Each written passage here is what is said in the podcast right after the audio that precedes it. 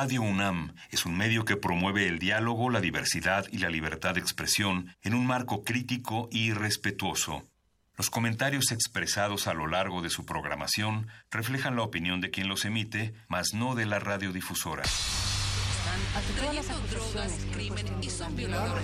Yo quiero dejar muy claro ante todos ustedes. Vivimos tiempos donde el mundo no es gobernado por las personas más altruistas. Donde los muros estorban a la igualdad, a la sexualidad, a la creatividad. ¿Está en tus planes llegar al altar nuevamente? Donde se habla sin pensar y se admira sin saber. Vivimos los mismos tiempos que están viendo a la comunicación renovarse, al arte reinventarse, a la libertad superar sus límites. Nos hacen creer que lo mejor es triunfar en la vida. Donde el conocimiento y la denuncia están al alcance de nuestros ojos. de nuestros oídos.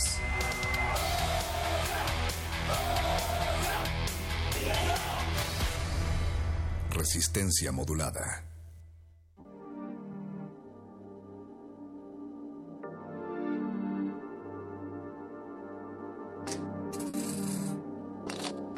Dicen que la emoción estética es tan útil al hombre como las funciones digestivas, así es que ponte a digerir resistencia porque esta noche te llevamos a un sitio en donde el arte ha pasado por más de 80 años. Estamos hablando de la Galería de Arte Mexicano. Mi querido Rich, ¿cómo andamos? Natalia, buenas noches. Un saludo a todos los resistentes óticos que nos están sintonizando y pues muy contentos de ya la cuarta jornada de resistencia modulada itinerante, dando una recta final a- al año, al 2017 que se nos va, que se nos va con un montón de tráfico, un año complicado y qué mejor que, que pues, salir a las calles, tomarlas y en unos sobre todo en unos espacios tan bonitos como es la Galería de Arte Mexicano, un espacio que ha resistido y que tiene un discurso también de resistencia muy a su manera. A veces no nos damos cuenta, vamos a, las galerías, a, la- los museos y nos olvidamos también de la historia de, de las casas, de, de los lugares, de los sitios, de las colonias que, la- que las albergan, que también forman parte de esas dislocaciones discursivas, de esos discursos estéticos y de la resistencia por donde se le vea. Y de cómo esos discursos estéticos, querido Rich, resistencia, hablan también del reflejo del momento histórico, pero también del lugar en donde se producen, en fin, de todo un contexto que están reflejados ahí y que no solamente están destinados para aquellos quienes observan esa pieza artística, sino que está realmente representando muchísimo más y que hay muchas historias detrás de ellas. Y sobre todo en un, en un espacio como la Galería de Arte Mexicano, que si nos clavamos y más adelante vamos a estar platicando muy sabroso con, con- personas de aquí, que sobre su historia, eh, sobre su, su directriz y, sobre su futuro. Eh, lo, padre de esto es como las obras que, están contenidas, eh, las exposiciones que van tomando forma cada vez que se, que se llevan a cabo, pues también llevan eh, esta, digamos, este, este sentido del, del tiempo lo trastocan, lo, lo llevan de aquí para allá, entonces los tiempos juegan, las, las estéticas se corrompen, se cruzan y pues, se genera un diálogo pues riquísimo, variado, en el que tienes que estar atento todo el, todo el tiempo, pero no solo atento con el cerebro, con los ojos, sino con todos los sentidos, o sea, es, es un asunto de conocimiento en libertad, podría decirlo de alguna manera. Rich, ya nos has dado así como toda una síntesis de lo que vamos a hacer esta noche, pero lo que queremos también hacer es que ustedes sean parte de estas conversaciones, de esta resistencia que se da dentro de la Galería de Arte Mexicano. Toda la noche tenemos por delante tres horas en la cual vamos a estar platicando con uno de los miembros de esta galería, con Juan Pérez. También llegará Cultivo de Ejercicios, la sección de música de resistencia modulada y de glaciares. sobre todo cultivo de ejercicios también van a van a generar ahí como unos este unos links indirectos. Va a estar en casa Julián Bonecki y Rodrigo Ambriz. Ellos forman parte de SIC, que van a estar presentándose la próxima semana en el Festival Aural, que de una u otra manera también se puede ligar, también se puede puede ser pretexto o argumento también sobre hablábamos fuera del aire sobre eh, romper estructuras dentro de las estructuras y creo que viene muy al caso con la exposición que, que alberga la Galería de Arte, de Arte Mexicano, que es nada más y nada menos de diálogos con, con Gunther. Gunther Gerso, un, un artista muy importante para, para México que de alguna manera eh, vive o habita eh, en, un limbo, en el mejor del, del, de los sentidos, que, puede generar unos diálogos más ricos que los, que los tradicionales o, o, los oficiales y que no hay que perder de vista. Y ya nos lo decía el propio Juan Pérez, que también marca una línea temporal, por así decirlo, y una relación intrínseca con la GAM, ¿no? que en este caso es la Galería de Arte Mexicano. Vamos a estar usando mucho esta abreviación, la GAM, durante la transmisión, por eso de una vez se la soltamos. Y queremos soltarte también a ti, Resistencia, que estamos en las redes, en arroba R modulada, para que nos escriban un mensajito. Estamos también en Facebook, en Resistencia Modulada, y nos pueden enviar un WhatsApp, un mensaje al 55 47 76 90 81 y aunque se escucha bastante silencioso a comparación de las otras transmisiones que hemos tenido que están un poco más en la vía pública, pues acá todavía hay un equipo, no solamente de Radio UNAM, tenemos ahí en la operación está Andrés Ramírez, José Gutiérrez, Emanuel Silva. También hay un, también hay un, un, perri, un, perrito. Ahí está Paquito de Pablo, exacto. También está Suki, Suki nuestro compañero de cuatro, nuestra compañera de cuatro patas esta noche en yo, la transmisión. Yo de grande me quiero dejar el pelo así, quiero tener ese, pues yo creo, ese peluche. Pues así como Tongolele, ¿no? De blanco y negro, sí, sí se va dando. y, Pero, y, sobre todo también animarlos eh, que si pueden hacer un ejercicio como con las Gs. Ahorita Gerson me parece un apellido for, formidable y también y también el, el apellido de la, de la pieza que va a sonar a continuación, ¿no? Sí, vamos a escuchar además eh, de que es autor de la pieza, hay una de sus obras en esta misma muestra que estabas diciendo de Gunther Gerso, que es en Diálogos con Gunther, que hay un autorretrato de él, un autorretrato que él le regala a Inés Amor, que es la fundadora de este espacio y que personaje del cual vamos a estar platicando más adelante, Rich, con Juan Pérez, pero antes, eso, agradecer también al equipo que está allá en Radio UNAM. Está José de Jesús Silva en la operación, está Alba Martínez en la continuidad, el perro muchacho con el Betoques haciendo esa guardia para que todo salga de la mejor manera. Así es que todo el equipo, incluso llegó Gabo, que es el que hace toda la gráfica de resistencia modulada de este lado. No podía faltar Oscar, el voice Sánchez y Eduardo Luis. Todos estamos listos para arrancar esta transmisión. Son un y ahora montón. sí, preséntele, preséntele la pieza, parcerito. Vamos a oír al, al mismísimo Matías Geritz, eh, que eh, quien sea universitario seguro lo, lo ha, ha, visto sus obras. Eh, también en, en, Reforma hay, una, hay unas de, de, él. El Museo El Eco. Es, o sea, es muy importante Matías, Matías Geritz y parte de su obra plástica también, también tiene reflejo en, en, la sonoridad.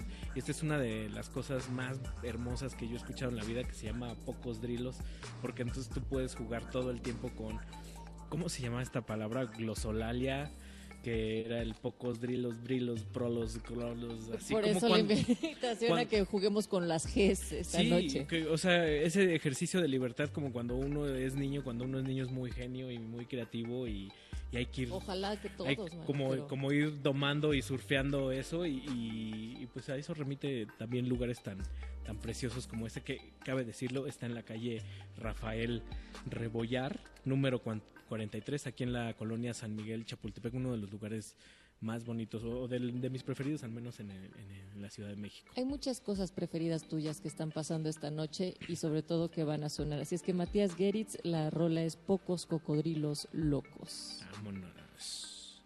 Esta ciudad cuenta historias. Esta ciudad resiste.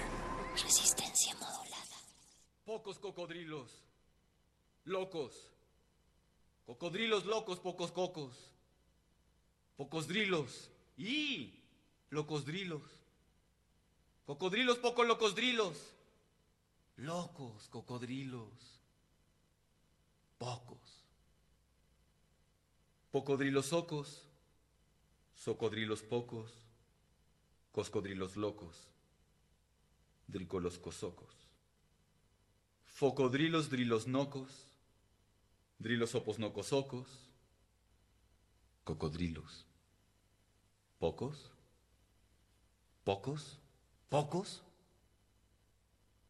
Cocodrilo, cocodrilo, cocodrilo, cocodrilo, cocodrilo, cocodrilo, cocodrilo, cocodrilo, cocodrilo, cocodrilo, cocodrilo, cocodrilo, cocodrilo, cocodrilo, cocodrilo, cocodrilo, cocodrilo, Pocos cocodrilos. cocodrilo, cocodrilo, cocodrilo, cocodrilo, cocodrilo, cocodrilo, cocodrilo, Pocos cocodrilos. cocodrilo, cocodrilo, Locos cocodrilos. cocodrilo, Pocos cocodrilos. Locos cocodrilos. Pocos cocodrilos.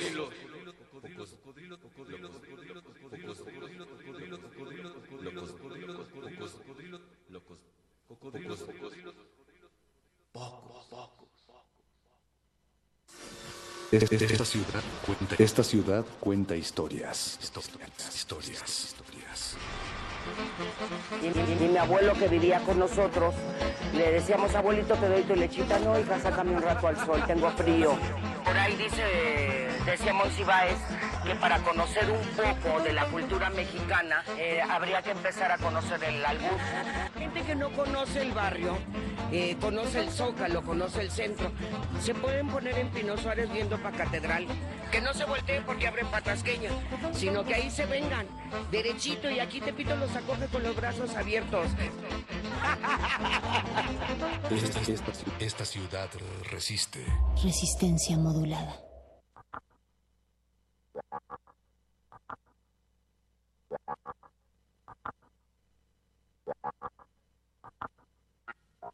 Resistencia modulada en las calles, en los barrios, también en los espacios que albergan arte. En esta ocasión en la Galería de Arte Mexicano que ya está cumpliendo 83 años y que ha tenido un largo recorrido histórico, sí, pero también de grandes figuras y de grandes obras que han pasado por sus paredes en los distintos espacios que ha ocupado. Y esta noche pues vamos a platicar acá en Resistencia Modulada con Juan Pérez, él es miembro del equipo de la GAM. ¿Cómo estás, Juan? Muy bien. Estoy muy contento de estar aquí con ustedes. En el está- espacio donde siempre vienes, Sí, dándote horas diario. extra, en este caso, ¿no? Sí. Oye, em, bueno, pues antes de mandar esta rola que, que fue de, de Geritz, platicábamos sobre la muestra, ¿no? Y la relación y que aquí había un cuadro que él mismo había hecho del autorretrato que le había regalado a Inés Amor. Inés Amor, que es fundadora, por así decirlo, de la GAM, pero que ha sido todo un personaje que contribuye de manera sustancial al arte mexicano y queremos que tú mismo nos platiques ¿Por qué es tan importante esta figura actualmente? Pues, primero que nada es eh, interesante que una mujer en 1935 haya empezado a trabajar, no solo públicamente, sino como directora de un espacio. Y creo que es muy importante mencionar cómo es que empieza a generar una suerte de de interés por el arte mexicano, no solo eh, a nivel nacional, con los coleccionistas y el público mexicano, sino también a nivel internacional. Es la primera persona que lleva el arte mexicano a Estados Unidos. Y les comentaba hace rato cómo en 1938 se sube a un tren con 60 obras y se va a Estados Unidos a literal promover el arte mexicano y, y logra vender todas estas obras y hacer un punto clave para, para el arte y genera este justo esta, esta como primer movimiento internacional y, y consolida un poco el, el arte en México y en el mundo un poco. Y además, algo que también estaba bien padre de lo que nos platicabas, Juan, es cómo ella entiende y también se percata de la necesidad de que la gente aprecie o al menos tenga un acercamiento con la galería, con el arte en aquel momento. Sí, pues ah, es, es muy claro cómo el interés de ella y el entendimiento de ella del arte no solo empuja a los artistas a seguir haciendo obras y a seguir contribuyendo, sino también a, generar una un momento en México, un, un- constante momento fuera de los muralistas, ¿no? O sea, un poco también poniendo la atención a, personas como Gersol, que no, que rompían mucho con con esta línea que estaba muy dictada por los muralistas en ese caso. Y es que ahorita que estás diciendo que también incita a los artistas a que sigan con su producción, tal fue el caso también de Carlos Mérida, ¿no? Claro, sí. Que, que en algún momento decía, pues tú cuéntanos esa historia, que no se vendía. Sí, pues sí, justo como digo, he, he leído cartas y por Mariana, su hija y demás, como entendido cómo es que Inés empujaba a personajes como a Carlos Mérida que de repente hacían una exposición y no se vendía nada y eh, ella los incitaba mucho a seguir pintando y a seguir creyendo en lo que hacían por, por esta, pues sí, entendimiento o, creencia en, en el arte, ¿no? Y, y a fin de cuentas marcar un poco e- esa línea, ¿no? En el tiempo donde no necesariamente todo tenía que ser partido por una misma vaina, no sé. Y entonces Inés, eh, bueno, empieza a, hacer la GAM, que no fue en este espacio necesariamente, que ha pasado por muchos. O sea, tengo entendido que en el 35 fue en la casa de sus padres. Sí, justo. eh, la empieza su hermana mayor, que es Carolina, y pues a raíz de que son mujeres emprendedoras, bueno, vienen de una familia de mujeres emprendedoras y empiezan entre artistas amigos a decirle a Carolina que hagan una galería y no sé qué. Eh, Carolina dice que ella tiene un sótano en casa de sus padres, en efecto, y empieza ahí la galería como un, un espacio pequeño, enclaustrado. Y es que yo estaba viendo una historia por ahí que la primera obra que vendieron, no sé si fue exactamente en ese periodo, después ya en otro espacio, fue una titulada Niña con rebozo azul y que compra, o bueno, que adquiere eh, en aquel momento Carlos Prieto, este gran violonchelista que tiene México, papá de Carlos Miguel Prieto, que es el director de la Orquesta Sinfónica Nacional de México, y, y me daba curiosidad cómo desde ese entonces también estas familias que han estado tan ligadas con el arte, pues ya también tenían una relación con Inés. Claro. Sí, pues sí, es, es, es, es eso un poco, como Inés entra de- después de, de Carolina a la galería y los artistas se dan también cuenta de que es un- una personalidad que necesita la misma, el mismo espacio, no solo por las ventas y, por todo, sino porque justo tenía esta relación cultural y, y pues no sé, como de, entendimiento del arte que rebotaba mucho entre los artistas y los, sí, de todos los ámbitos. Entonces en ese sentido creo que Inés por eso em- em- se, a- se apropia un poco de la galería, por así decirlo, y, y la lleva a lo que es hoy, en- bueno, sí, a lo que es hoy en día, ¿no? Un poco a través de una preocupación y una em- empuje de- del arte mismo y del medio. A mí lo que me llama mucho la atención es, y contextualizando un poco, pensar en el, en- en el origen de la, de la galería y en el mercado del arte, entre, entre comillas, de aquel entonces, que era completamente distinto. Ahí se aplica la frase de era otro México, mano, ¿no? Sí, absolutamente, y, y completamente no, no era eh, un asunto de sheriffs y de comisarios del arte y, y de digamos de, de cuestión de, de derechos y de internet y o sea era Claro, sí, sí. era, era totalmente arcaico por decirlo en el mejor de, de los sí. los sentidos y lo que está muy padre es cómo la galería se ha ido reconfigurando, aguantando de alguna manera, resistiendo y generando esta, esta amplitud, esta, esta sensibilidad ante, ante las nuevas expresiones que llegan hasta, hasta hoy, hasta la exposición que, hoy vemos donde hay artistas de diferentes épocas, desde artistas que prácticamente nacieron casi en los 90, o sea, eso es, eso es increíble. Y en muchos lugares, en muchas galerías no se dan esas licencias o, o es, o es impensable. Para ti, ¿cómo, cómo, cómo ha sido esa, esa reconfiguración? Tú que, que has tenido acceso a, a- a la historia completa de la, de la galería. Pues eso ha sido lo más interesante para mí, eh, el poder realmente conocer la historia del arte mexicano a través de un espacio que se ha dedicado a eso desde el 1935. Entonces, entender eso desde puntos tan distantes como hoy en día, tener artistas tan jóvenes como los que hay y tan importantes como, como sería Gunther, por ejemplo, es súper interesante también en ese sentido entenderlo a través del enorme archivo que tiene la galería, ¿no? Que es vastísimo, así en ese sentido. Y, y hay distintas ubicaciones que ha tenido, yo decía hace Ah, unos claro. momentos la gama. Entonces, porque aquí, en donde estamos, en esta, en esta calle de Gobernador Rafael Rebollar 43, llevan ya 30 años. Pero antes, ¿en dónde estuvo? O sea, después de la casa de sus padres. Después de la casa de sus padres eh, encuentran un lugar en Milán, un poco empujados por Diego Rivera porque necesitaba guardar sus, sus murales y eventualmente se dice que encuentra Diego el lugar y le dice a Inés ya encontré un lugar para la galería eh, y lo pues tal cual adquieren en eh, Milán este y es ahí donde tienen los mejores años de la GAM bueno no por poner que estos no sean pero Quizás una de las épocas más representativas o que le dio Ajá, exacto, forma, sí, ¿no? exacto. Por ahí.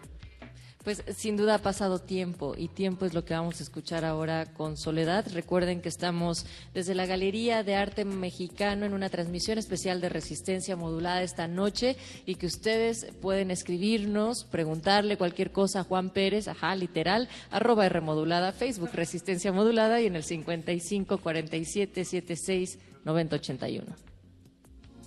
Resistencia modulada.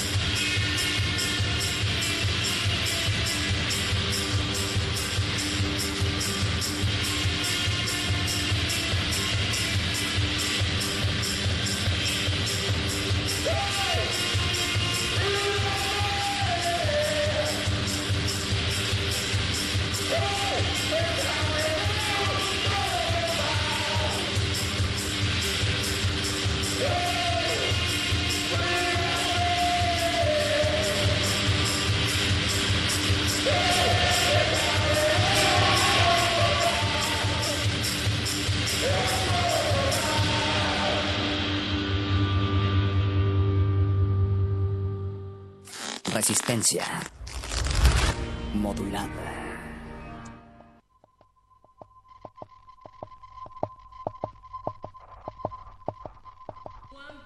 de la Galería de Arte Mexicano, que ya lleva 83 años, eh, está platicando con la Resistencia. Esperamos que ustedes también se integren en esta transmisión especial que estamos realizando cada una de estas noches de esta semana en distintos puntos de la ciudad. Juan, nos quedamos haciendo un poco de recuento histórico por los sitios donde ha pasado la GAM y algo que a mí también me voló la cabeza fue pensar que esta galería fue la encargada de realizar la primera exposición surrealista de México. Sí, en efecto. eh, justo en 1940 eh, surge esta idea de hacer la exposición surrealista en México, misma que cura André Breton y es, Ya con eso. es, es- es importantísima en el mundo del arte y no solo por no solo por, por los nombres o por la obra exhibida en ese, en ese espacio que están las dos Fridas, están obra de Carlos Meri, bueno, de, todo de todo el, el empuje surrealista de México, que es un país en sí muy surrealista. Y justo es importante también por cómo, cómo el espacio que está dando la GAM a partir de un poco de, de cómo estaba tan arraigado al muralismo y el- el- los artistas de Caballete no tenían un espacio ni, un- ni una salida tan clara, logra, logra hacer este espacio para, para todo tipo de artistas, ¿no? Pero a ver, déjame ver si escuché bien. Dijiste que en esta exposición, digamos que se hizo exprofeso la obra de las dos Fridas. Sí, sí. Que ahora es así internacionalizada, que ahora la traen en el llaverito, en el lo que viene siendo el espejo. En fin, a lo que voy es, realmente en ese momento fue un, un proceso bien original de todas estas obras. Sí, y ahora, atendiendo los puentes del pasado con el presente, se está intentando hacer una reproducción en otra galería, ¿cierto? Y que ustedes mismos les van a enviar todas las imágenes. Sí, bueno, en, en el Hamburger Bahnhof, que es el Museo de Arte Contemporáneo en Berlín, están haciendo, van a hacer ahora en marzo una reproducción de tanto del espacio como de la exposición y vamos a prestar varias obras para que vayan para allá, incluida una gráfica de, de Diego Rivera eh, en homenaje a André Breton muy muy fuerte, pero muy muy bonita también. Estábamos viendo algunas de estas imágenes de las obras que estaban ahí exhibidas, que además en una pared ponían así como 20 piezas, ¿no? No es ahora como que dejan el espacio y cada cuadro tiene, tiene su lugar. Sí, eso fue en la calle de Milán, en La Juárez, que justo es una, eh, un espacio súper bonito y muy, muy a la antigua como en México se hacía. Y tiene muchísimo, pues sí, muchísimo feeling de, de- lo que era México en ese momento. Y las imágenes que veíamos tienen toda esta, pues sí, toda esta carga tanto física y emocional de- del espacio como de las obras, ¿no? Al mismo tiempo que era el surrealismo en México, ¿no? Cuando nos platicas estas historias salen grandes figuras, grandes nombres que todos hemos repasado de alguna manera si vemos hacia atrás para, para revisar el arte mexicano, al arte moderno, por así decirlo, pero ¿qué otras grandes figuras que tengas acá en la mente han pasado por la GAM? Híjole, pues muchísimas. De, de entrada, como fue la primera galería en México, casi pasaron todas, ¿no? O sea, no, no hay... mm, Del modernismo en México, todos los artistas pasaron desde Carlos Mérida, eh, Diego Rivera, Siqueiros. eh, Los hermanos Coronel, Sí. ¿no? Veía por ahí un Exacto, registro. justo. Entonces, to- todos han tenido una trayectoria de menor o mayor escala en la, en la galería y como decía Ricardo hace rato, justo él conoció a Carlos Mérida en los libros de la CEP, entonces algo que de alguna manera hasta cuando éramos niños estaba muy inmerso en la educación y en todos los todas las cuestiones que hemos vivido desde chicos, no sé, es, es algo que ha pasado no sé, ni siquiera tan percibidamente, ¿no? Pero invariablemente han- los artistas reconocidos en México han pasado por aquí. Y para Juan Pérez, ¿cuál ha sido la obra, o así una al menos que tú digas, wow, qué privilegio haberla visto? Pues Hay una obra de Siqueiros que se llama Basura, que me gusta muchísimo, que es de...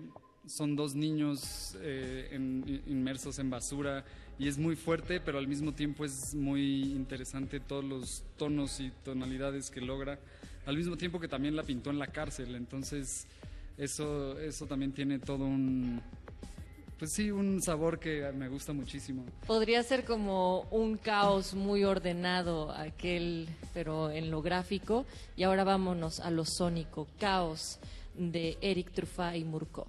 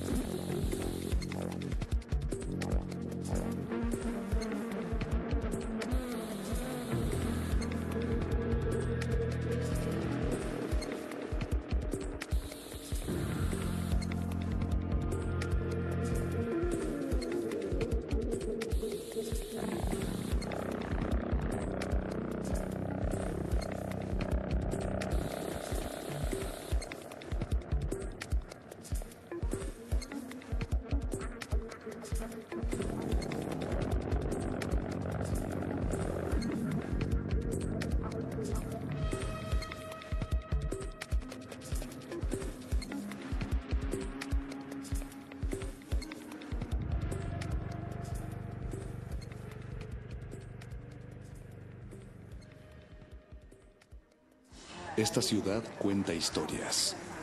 Esta ciudad resiste. Resistencia modulada.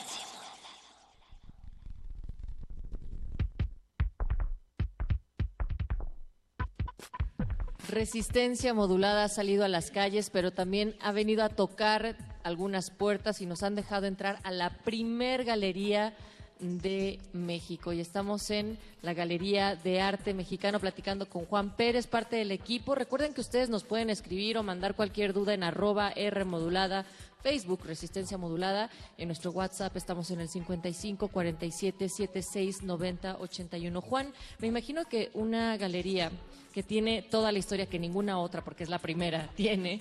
eh, ¿Cómo se ubica actualmente, digamos que en el circuito de otras galerías y en los espacios no solamente, digamos, de exhibición, sino también en el circuito de comercialización de arte?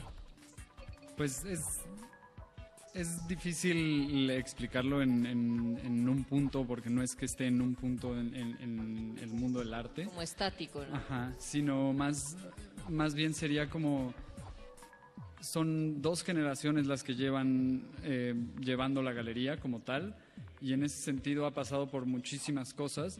Y si no es la galería que más eh, va a ferias o que más está en medios o sin duda tiene un, un punto en el arte mexicano súper importante en el sentido de que Inés Amor hizo el archivo desde el 35 y eso hoy en día es parte de lo que hace a la Galería de Arte Mexicano lo que es, que de alguna manera lleva todo el registro de las obras que han pasado por aquí, cómo, eh, cómo se han llevado, quién, quién, en dónde están, cuál ha sido la trayectoria de, de muchísimas obras. Entonces, en ese sentido tiene un, un trabajo de investigación impresionante que vienen de todos lados del mundo a, visitar, a ver, a pues sí, a, a buscar ese pues sí, ese conocimiento, ¿no? Esos archivos entre los que literalmente Juan Pérez vive y está cuando se encuentra acá en la, en la galería porque su pequeño escritorio está eh, rodeado por estos grandes libros donde contienen las páginas donde se han ido colocando, pegando cada uno de los artículos recortados del periódico, las postales que, que, daban la invitación a las exposiciones, por eso es que ahí vi una de, de, Coronel, ¿no? De Rafael Coronel, en fin, de todo lo que efectivamente ha pasado, pero que no solamente lo decías, sirve para la galería, para su registro, sino que la gente viene a hacer su tesis sí. y funciona como un centro de investigación. Sí, tal cual. Eh, hemos prestado miles de pedazos del archivo y viene gente a investigar, a hacer artículos y en ese sentido es importante porque también genera esta constancia de alguna manera de la historia del arte en México. Y algo que a mí me llama mucho la atención es cómo dentro de las otras funciones de la galería, que es exhibir, vender, eh, y también tener este gran archivo que sirve de investigación, es otorgar constancias de opinión o traducido es como verificar si una obra de arte es auténtica o no lo es. Y hay un montón de historias ahí guardadas y me gustaría que le platicaras a la resistencia la más reciente. Pues no sé si la más reciente es la más interesante, bueno, pues pero, pero un pasada, poco, ¿no? ajá, pero como un poco como lo que pasa es eh, se hacen investigaciones de cuadros, entonces llegan desde cuadros falsos que la gente trata de mover hasta cuadros verídicos y te comentaba que llegó un a mí me impresionó mucho cómo llegó, por ejemplo, hace un par de semanas un Diego Rivera que yo nunca había visto y que nada, aparentemente nadie en la galería tampoco había visto y ¿Cómo era ese cuadro? Es una vieja en una pequeña ciudad en, en España y justo no, no, está reproducido, no está, o sea, hicimos la investigación, no, no existía ningún libro, no tuvimos que ir a dar con eh, Juan Coronel, que nos ayudó a hacer la investigación, dado que es un eh, curador impresionante y sabe sobre la historia de Diego muchísimo. Entonces nos ayudó a hacer la investigación resulta que sí es, es, un cuadro original y pues es un cuadro que nadie ha visto, ¿no? O sea, no está publicado, no está, lo ha visto la familia de las, de las personas, de los dueños, eh, nosotros por fortuna aquí y pues ese tipo de cosas pasan en la galería como tiene esta, esta facilidad por atraer eh, obras de, pues sí, de todos los grandes artistas mexicanos y sí te da un, una suerte de, de panorama impresionante en, en, cuanto al arte en México, ¿no? O sea, ves cosas que no, pues que no se ven todos los días. Y esto que estás diciendo de que a veces hay, muchas veces yo creo que las más son falsos, ¿cómo es el proceso, así más o menos resumido para la resistencia, para corroborar que una obra eh, puede tener esta constancia de opinión de la autenticidad? Pues eh, hay una frase que Mariana eh, le gusta mucho decir que es que Frida pintó más de muerta que de viva y hace un poco alusión a eso, a, a cómo, a cómo llegan tantas obras que de repente dices, bueno, Frida se volvería a morir de verse en una vela o en un, ¿no? Entonces es, es muy, muy interesante en ese sentido también, ¿no? Como, pues, hacer investigaciones que en realidad no son investigaciones, sino es claro que no, que no va por ahí, ¿no? Juan, si la gente quiere acercarse a este espacio, además de venir físicamente a la calle de Gobernador Rafael Rebollar 43 en San Miguel Chapultepec, ¿cuáles son las redes de la gama? Eh, estamos en www.galeriadeartemexicano.com.mx y en Instagram estamos como Galería de Arte Mexicano GAM. Y por ahí los pueden estar siguiendo. Exacto. ¿Cuáles son los horarios de funcionamiento de este espacio? Eh, Trabajamos de 10 y media a 6 de la tarde todos los días, menos sábados y domingos. Venga.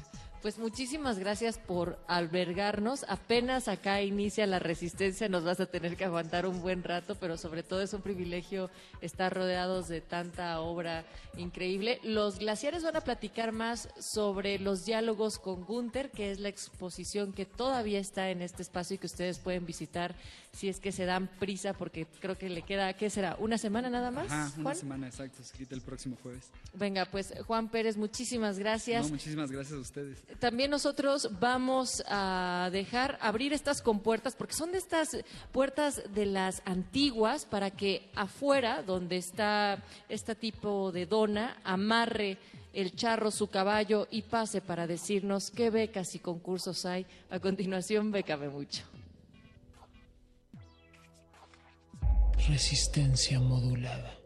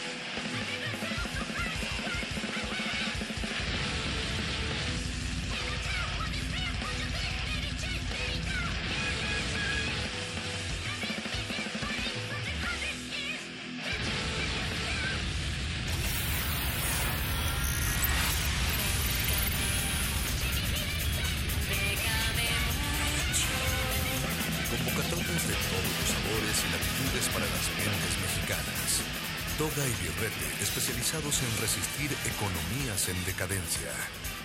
Bécame mucho.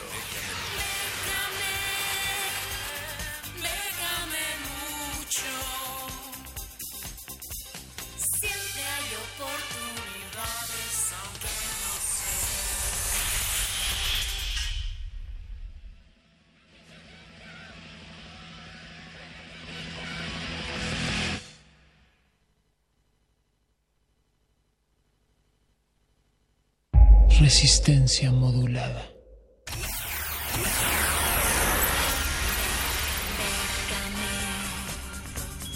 Déjame mucho. Convocatorias de todos los sabores y latitudes para las mentes mexicanas. Toga y Birrete, especializados en resistir economías en decadencia. Décame mucho. Déjame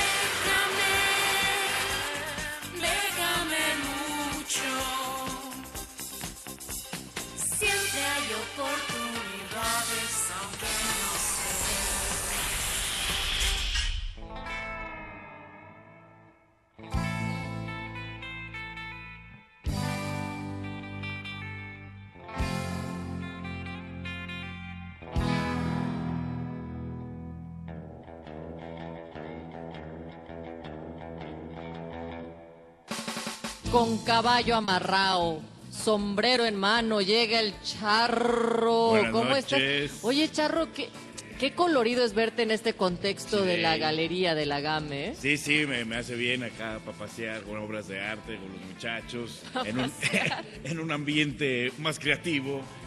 Y aquí estamos como cada semana, cada jueves listos para compartir convocatorias para los mexicanos. Pues esta noche hemos platicado mucho sobre estos incentivos y sobre las artes en general, entonces esperamos que nos traigas muchas convocatorias que tengan que ver con esto, con el arte. Así es, la primera que les traigo para esta semana se titula Burning Man Project o el proyecto del hombre en llamas se podría traducir. Cierra el próximo 20 de diciembre y financia obras de arte dirigidas por la comunidad altamente interactivas que priorizan la participación de la comunidad desde su desarrollo, ejecución y exhibición.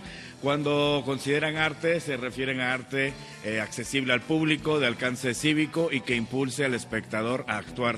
Arte que pueda experimentarse de maneras que visualmente, eh, más allá de, la- de lo visual, que se toque, que se escuche, que se experimente, así que también como que se vea. Eh, y y como, como repito, es tienen prioridad aquellos proyectos que inviten a la audiencia a participar desde la concepción hasta su presentación. Pueden participar obviamente fundaciones o grupos, pero tienen prioridad los artistas como personas. O sea, acá entrarían, por ejemplo, Charro, los que quieren hacer estos murales comunitarios y que están en los espacios públicos. Así es, agrupaciones formales o no formales que tienen un proyecto o personas con un proyecto individual pueden tener este, participación en esta convocatoria, pero tienen prioridad aquellos que participan de manera independiente. Del mismo modo pueden participar eh, personas que ya tengan una carrera, eh, una trayectoria, pero también tendrán prioridad aquellos que van empezando, quieren apoyar a- al arte emergente. Eso está buenísimo. ¿Y qué tanto apoyo va a haber para el arte emergente? ¿Cuánto chelín? Esa es la parte que siempre nos motiva en esta fabulosa sección. Y bueno, para esta convocatoria eh, hay varias subvenciones que varían entre los 500 dólares y los 10 mil, que estamos hablando de la cotización del día de hoy de 9.500 a los 190 mil pesos, dependiendo el tipo de proyecto, para lo que son las subvenciones o, o lo que se llamaría como beca. Y para los que son como premios, va- varían entre los 3 mil dólares y los 6 mil, o sea, 57 mil pesos a los 114 mil pesos. Dependiendo del tipo de proyecto, pueden aplicar entre estos rubros. Tengan en cuenta además el máximo que, que ofrecen para que no se pasen de ahí, porque si no, pues quedan descalificados. Venga, ¿y cuál es el que sigue, Charro? La siguiente opción que traemos es la de la Terra Foundation Research Travel Grants o las, eh, los apoyos de la Fundación Terra para investigación. Y bueno, se eh, proporciona apoyo, como bien dice el título de esta convocatoria, para la investigación sobre temas relacionados con el arte y la cultura visual de Estados Unidos antes de 1980. Aunque se, se centra en arte de Estados Unidos, pueden participar eh, ahora sí que cualquiera de cualquier parte del mundo, cualquier persona que lo desee y que pueda cumplir con estos objetivos de investigación. La, eh, otorgan hasta 20 subvenciones o becas al año. Para el caso de México, que entraría en la sección de Latinoamérica, hay 5 de estas 20 que están reservadas y dan 7 mil dólares, que son un equivalente a 133 mil pesos a la cotización del día de hoy, para eh, a desarrollar la investigación que deseen. eh, Ahora sí que deseen ofertar a la convocatoria, pero repito, tiene que ser sobre arte de Estados Unidos previo a 1980. Los fondos pueden usarse pues, para transporte, alojamiento, comidas, honorarios de los que están involucrados en la investigación y a- obviamente tendrán acceso a bibliotecas o cualquier recinto que, que necesiten dentro de Estados Unidos. Oye, para eso yo necesito muchos verdes. ¿Cuánto? ¿De a cómo? Pues 7 mil dólares, eh, estamos diciendo Pero que eso la no es tanto, Charro. Eh, Yo sé, yo sé, pero estos proyectos siempre suelen ser de que se van a completando con varias convocatorias. Esta específicamente se centra en los rubros del viaje. Y si es- quieren saber más sobre eso, el charro también los puede asesorar, ¿que Claro no? que sí, claro, quien, te- quien necesita completarse su proyecto con otro cochinito por ahí, becario, con mucho gusto que nos escriba Iguanabit y le contesto directamente y lo asesoramos. Pero bueno, esta convocatoria que les digo de Terra Foundation cierra el próximo 15 de enero de 2018, así que si ya tienen algo preparado, chequen la documentación que necesitan y no hay mayor problema. La siguiente opción que les traigo el día de hoy es la del concurso nacional de fotografía que se titula Imágenes y Sonidos de México, Música y Danzas Tradicionales. Esta tiene un poco más de tiempo, cierra el próximo 19 de abril y puede participar cualquier persona que resida en México sin distinción de sexo, edad ni nacionalidad. Pueden enviar de una hasta cinco fotografías. El tema es música y danza tradicionales y obviamente las fotos deben mostrar la riqueza cultural de estas dos manifestaciones. Y hay tres premios, 15 mil, 25 mil y 40 mil pesos. Y finalmente, una bienal de pintura que es con otro de los grandes de, de nuestra cultura, también artística. Así es, esta también tiene todavía más tiempo, porque cierra el próximo 4 de junio de 2018, y me refiero a la Bienal de Pintura de Rufino Tamayo. Podrán participar pintores mayores de 30 años de edad, mexicanos que vivan en el país o que radiquen en el extranjero, y los pintores extranjeros que comprueben su residencia en el país durante los últimos cinco años. Las obras deben ser inéditas y producidas entre enero de 2016 y el 4 de junio de 2018, que es el día que cierra la convocatoria, y no deben exceder el formato de 200 centímetros por lado. Pueden inscribir mínimo dos obras, máximo tres, y tienen que estar concluidas, no en proceso. Seleccionarán tres obras ganadoras y a cada una le darán un premio de adquisición equivalente a 150 mil pesos, así que no está nada Eso mal. ya me suena mucho mejor porque además, eh, quien no diga que no hay, para que no haya primero, segundo, tercer lugar, sino que las tres obras se vayan con el mismo precio. Eso está muy bueno, también lo vi, resaltémoslo, porque sí, efectivamente no hay discriminación, seleccionan a tres, pero los tres se llevan el mismo, el mismo chelín. Y bueno, para aquellos que no tenían lápiz o papel a la mano, estas y otras convocatorias ya están publicadas en el Facebook y Twitter de Iguanabit y el hashtag Bécame Mucho y las redes oficiales de Resistencia Modulada. Charro, pues a ver dónde nos encontramos en la siguiente ocasión. Me da muchísimo gusto que hoy el banquete sea de puros bolovanes. A continuación, cultivo de ejercicios. Chidey. Esta ciudad cuenta historias. Esta ciudad resiste. 2017. 100 años del nacimiento de Arthur C. Clarke. Conocido entre los autores de ciencia ficción dura, es conveniente recordar que, de acuerdo con Alberto Chimal, la ciencia ficción es una categoría de la literatura fantástica que debiera traducirse como ficción científica o, mejor aún, como narrativa científica. Un emigrante europeo, de- eh, luxemburgués, por más señas, llegado a los Estados Unidos, Hugo Gernsback, que era editor y era divulgador de la ciencia, empieza a publicar revistas, las primeras revistas de ciencia ficción eh, de los Estados Unidos. Eh, la primera de todas se llamó Historias Asombrosas, Amazing Stories, y en esas revistas es donde él inventa el término ciencia ficción, science fiction. Que, que de hecho es una mala traducción. Science fiction deberíamos traducirlo como ficción científica o todavía mejor narrativa científica. Alberto Chimal, escritor. Arthur C. Clarke, 96.1 de FM. Radio UNAM, experiencia sonora. Un matrimonio desgastado y una pareja de relegados. Un par de desconocidos y una mezcalería. Radio UNAM te invita a la presentación Almas Gemelas. Un recorrido por las historias, vicios y pasiones bajo el efecto del mezcal. Con la participación especial de Ernesto García, Luis Ibarra y Carlos Osnaya. Domingo 10 de diciembre a las 18 horas en la sala Julián Carrillo. La entrada es libre. Radio UNAM, Experiencia Sonora. Museo Tamayo Arte Contemporáneo exhibe la muestra fotográfica Martín Chambi dentro del Festival Internacional Fotoméxico. Las imágenes de Chambi retratan vestigios de la civilización inca, así como la vida de las comunidades andinas a comienzos del siglo XX, que presentan una nueva y unificadora mirada sobre Perú.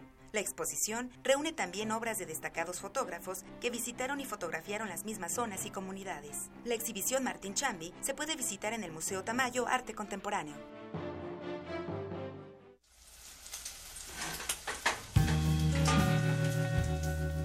Ellos sazonan la canción, cocinan el jazz a fuego lento, añaden el sabor aromático del funk, una pizca de rock y en el último hervor dejan que hierva la raíz tabasqueña.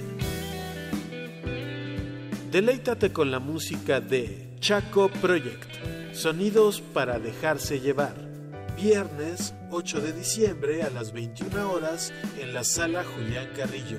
Entrada libre. Sé parte de Intersecciones, el punto de encuentro entre varias coordenadas musicales. Radio UNAM, experiencia sonora.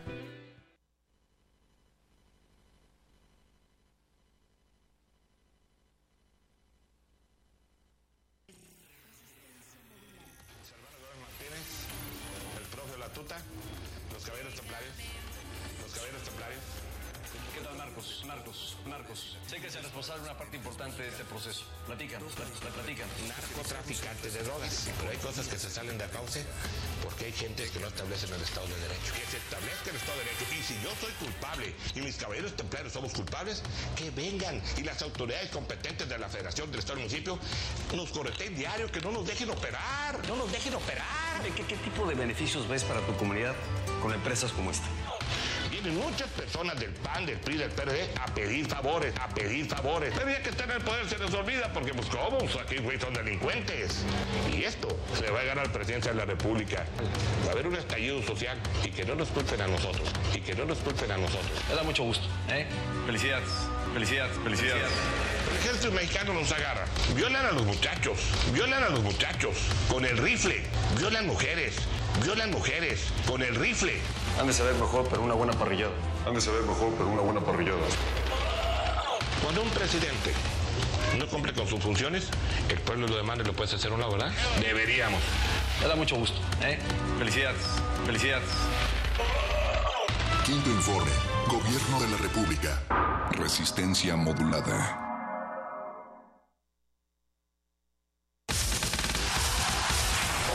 Información difundida sobre la llamada Casa Blanca causó gran indignación.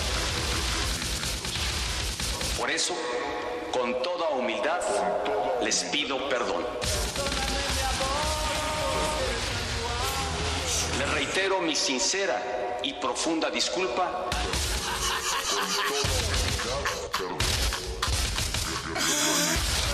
En carne propia sentí la irritación de los mexicanos. Con toda humildad, les pido perdón. Muchas gracias. Muchas gracias. Muchas gracias. Muchas gracias. Muchas gracias. Resistencia modulada.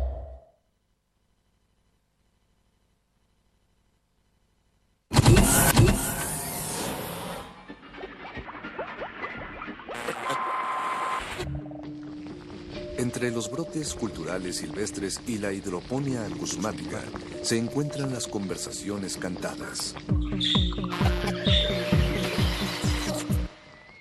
Estudiamos el milagro de la música libre en el aire. Cultivo de hercios. Frescura en la flora musical.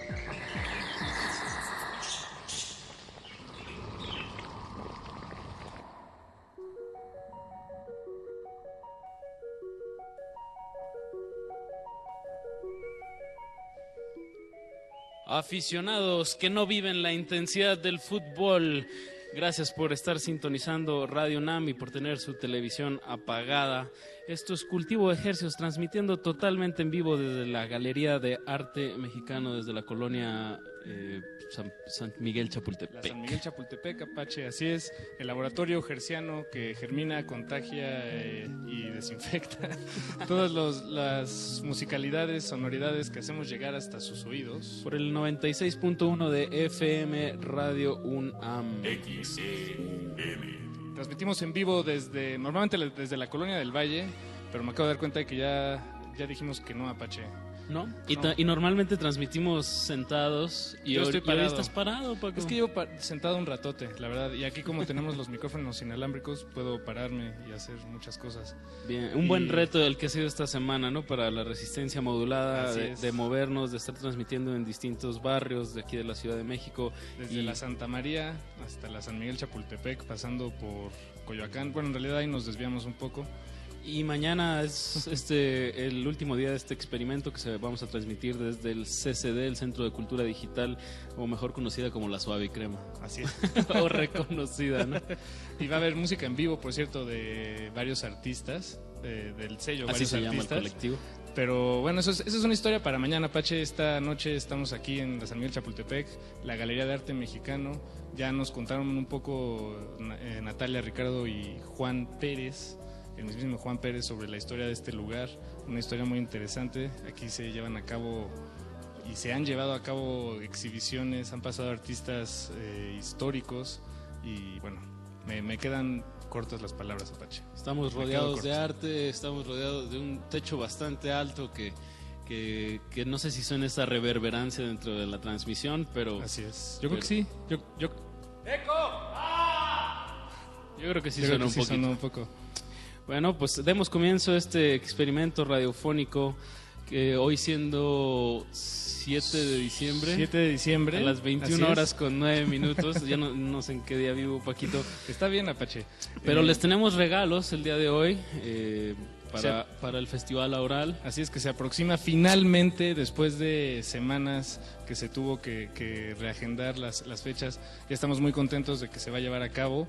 Y los sujetos de estudio de esta noche, a quienes disectaremos frente a sus oídos, eh, es un dueto de, de- México que se presentará en el Festival Aural. Se trata de SIG, que nos acompaña aquí en, no en la cabina por segunda vez, o más bien por primera vez, no en la cabina, por segunda vez nos acompaña y platicaremos con ellos, pondremos su música también.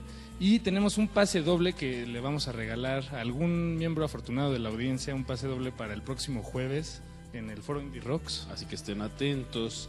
Eh, pero al rato, al rato. Ahorita Claro. no ni, ni le busque porque no va a encontrar. Y bueno, lo que sí es que SIC se va a presentar el próximo jueves 13 junto a Lightning Bolt, otro dueto pues bastante poderoso de bajo, batería y bueno, no sé. Y máscaras y- máscaras y, y gritos. incómodos. Y, y mucha velocidad, canciones muy cortitas, pero extremadamente eh, le, le hacen honor al nombre Lightning Bolt, eh, al trueno, porque sí es algo muy rápido, muy furioso, muy, muy, muy, muy bueno. Y bueno, y esta no es de las cortitas, en realidad esta es de las más bien de mediana, de mediana Duración. Vamos a escuchar eh, Over, Over the River and Through the Woods de Lightning Bolt que se presentan el próximo jueves 13 en el foro Indie Rocks, como bien dijiste. Así es, y volven- volviendo platicaremos con SIC. Así es que, bueno, muchas gracias por su sintonía. Vámonos, esto es cultivo de ejercicios. Cultivo de ejercicios.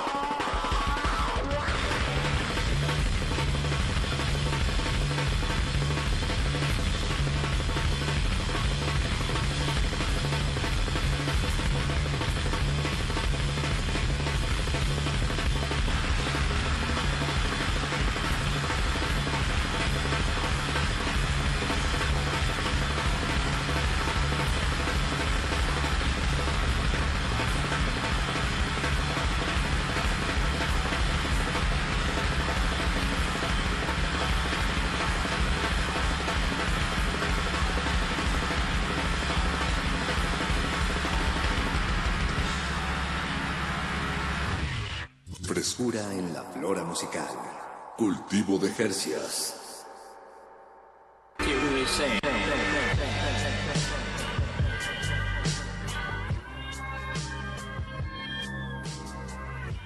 Acabamos de escuchar a Lightning con Over the River and Through the Woods. Estás escuchando el 96.1 de FM.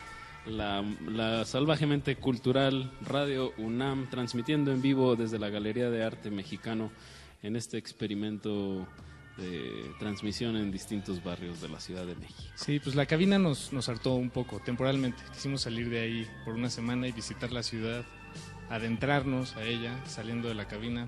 Un experimento bonito y la Galería de Arte Mexicano ha sido muy amable, muy generosa en recibirnos aquí en su antesala, donde nos acompañan piezas de Stefan Brugerman, por ejemplo, atrás de ti, Apache. O diálogos con Gunther, que de eso van a estar hablando en Glaciares. Sí, entonces parece. no se los vamos a arruinar. No, no. No se los vamos a arruinar. De 10 a 11 estarán hablando sobre la exposición que está ahorita aquí en la galería. Nosotros estaremos hablando sobre otras cosas, platicaremos, platicaremos sobre el Festival Aural, su sexta edición, que se llevará a cabo eh, La el- próxima semana. la próxima semana. Y... Les vamos a regalar boletos. Sí, pero al ratito, al ratito. Sí, sí. Y en el marco de este, de este evento, de este, esta celebración, podríamos algunos considerarla, eh, que es el Festival Aural, eh, tenemos unos invitados de lujo, como siempre, aunque bueno, ahorita solo es uno, pero el otro ya llegará. Se trata de Rodrigo Ambris. Rodrigo, bienvenido. Hola, ¿qué tal? Bienvenido una vez más a, Qué lindo estar a otra vez Cultivo. con ustedes. El 50% de Sick. Exacto. Un dueto de batería y sonido. Voz, sí, voz. básicamente este, los dos hacemos voces. Eh, Julián toca batería y, y tocamos también con bastante basura, ¿no? ¿Qué, qué tipo de, de basura? ¿Qué- Pues, ¿Qué has encontrado que es Mira, por ejemplo, material? yo trabajo mucho con cintas, con cintas electromagnéticas, entonces pues uso Walkmans que encuentro en los tianguis de pulgas. y Ujú. Julián está tocando mucho ahorita con una, con una pequeña arpa. Ahorita van a escuchar un track que tiene, que tiene una de estas como arpas. de maderita, sí, de maderita, de, de- estas de la clásicas. primaria. Exacto, ¿no? Solo que le cambia las cuerdas y usa cuerdas de piano y cuer- cuerdas de bajo y pues tiene como una afinación bastante peculiar. un poco más grave también. Ajá. Pero sí, básicamente de eso, ¿no? Este, Julián eh, probablemente en este concierto use una batería normal, pero casi siempre usa una batería de juguete que él Muy mismo particular, sí. cortó y sí, entonces pues eso, ¿no? Que- y a pesar de eso, digo, eh, se ve, como dices, de, de juguete, tom- tambores este, muy, muy pequeños, pero a pesar de eso...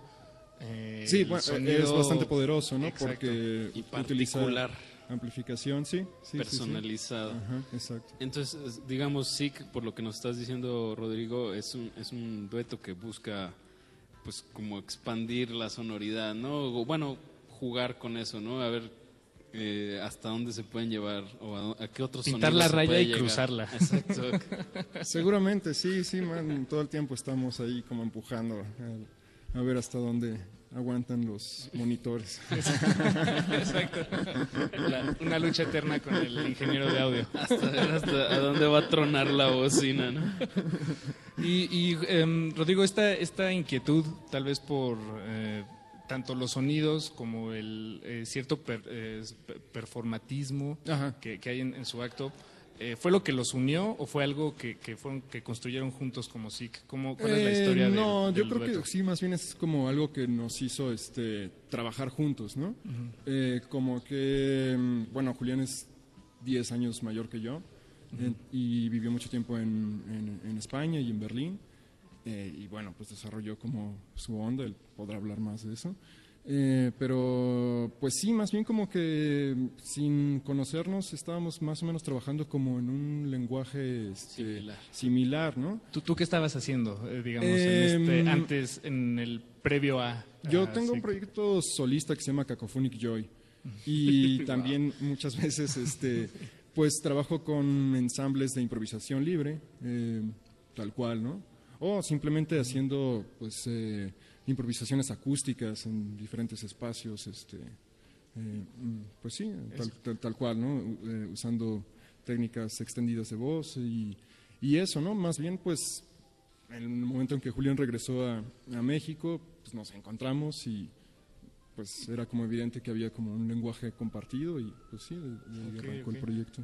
Y, y, por ejemplo, tú, tú llegaste a estas, a estas disciplinas, evidentemente por una inquietud, eh, tal vez estética eh, o artística. Sí, sí. Em, y, y por dónde fue la entrada? ¿Tú, tú este, este, estudiaste tal vez música? No, en realidad yo o- hacía plástica. Hacías Ajá, arte plástica. Sí, y pues ahí como que derivó de una forma extraña en, en esto, ¿no? O sea, buscaba otras algo... figuras, otras buscaba como trabajar más con el cuerpo, ¿no? O sea, tenía como una, una necesidad, este, pues sí, visceral, o más orgánica y eh, siempre hice un poco de voz, ¿no? Como, o sea, como, como niño haciendo tonterías con la, con la voz. Sí, sí, sí. Y me di cuenta que tenía cierta facilidad para hacer ciertas cosas que después, eh, ya improvisando con gente, fui llevando más lejos y, y sí, eso. ajá, sí, sí, ajá. En esta exploración de, como dijiste, de técnicas extendidas de voz, em, hay como al- a- a- algunos eh, técnicas especializadas, o sea, como técnicas ¿Específicas? específicas, o, o ha sido más empírico tu,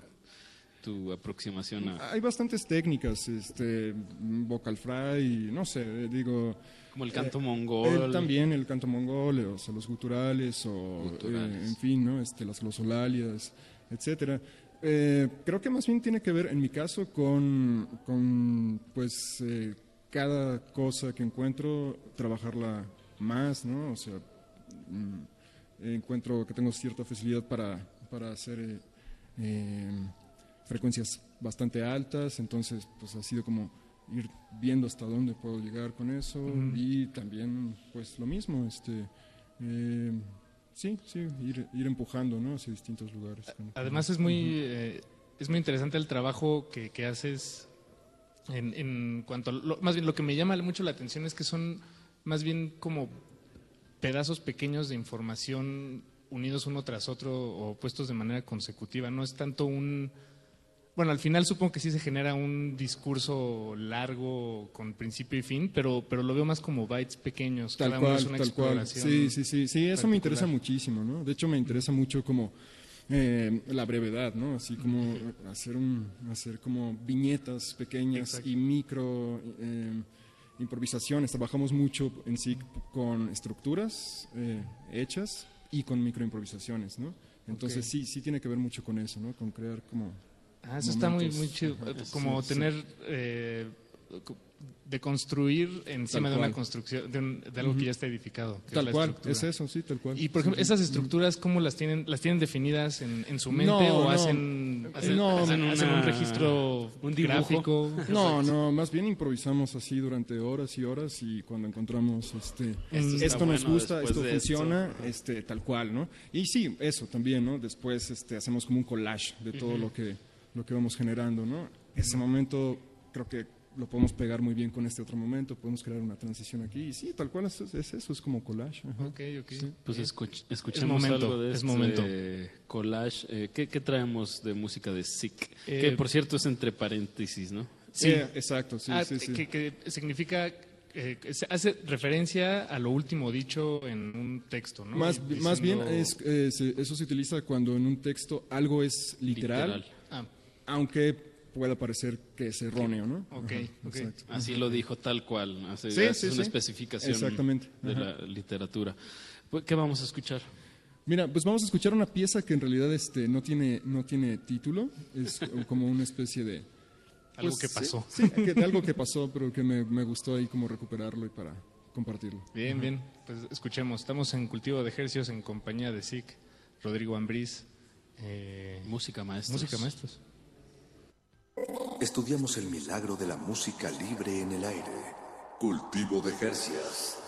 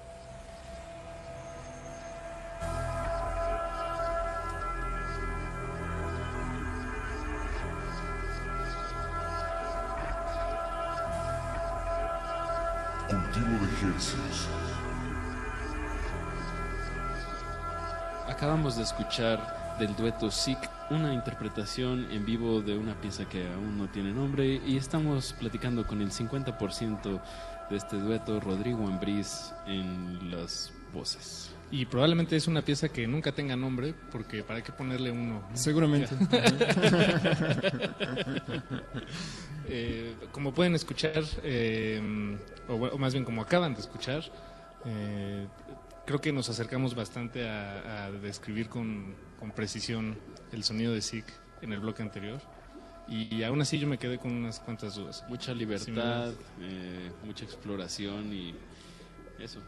Creo que eso, eso es lo que hasta yo ahorita donde voy, pero ¿qué- ¿con qué dudas te quedaste? Yo me quedé con algunas dudas. Bueno, más que, más que dudas son cosas que quiero platicar contigo, Ok, Rodrigo, ajá. em, que me llaman la atención. Una de ellas es cómo eh, eh, cuando ustedes tocan en un escenario se, se colocan el uno frente al otro. Frente a frente, ajá, y sí. eso a mí me, me remite a que es más bien un diálogo que están generando entre ustedes, en donde realmente tal vez la, la audiencia no importa mucho o, no, no, o, es, o es un poco irrelevante. Bueno, no es, eh, no es que no importe, sino más bien es que estamos también como trabajando mucho con un lenguaje de señas, ¿no? Y generamos como también, como eh, les decía en el bloque anterior, hacemos como micro improvisaciones. Es como muy práctico de repente estar frente a frente para, este, eso, tener también como una comunicación corporal, ¿no? Y, eh, decidir, aquí hagamos algo, aquí córtale, aquí entra. Cámbiale. Sí, tal cual. ¿no? Tiene que ver con eso. Sí, no sé. Sí, este. Pero también hay un Ajá. poco de, de alienación autoinducida, ¿no? En cierto sentido. Bueno, Pues es- buscar el trance, bu- buscar pide, el- ¿no? y buscar ese momento de trance. Tal cual, sí, ¿no? sí, sí, tal cual. Eso es como mucho de lo que nos interesa trabajar, ¿no? Este, creo que cada uno por separado ya lo estaba como perfilando, trabajando. Este, Ujú. sí, tiene que ver con eso, ¿no? Yo trabajo mucho con glosolalias, o sea, tal cual como con la idea de soltarte a hacer una especie de automatismo, este, del que no tengo control del todo, ¿no? Y entre men, digamos, entre más pueda liberarme como del control este mental eh, De- un juez sí diciéndote- sí sí sí, haz esto haz esto.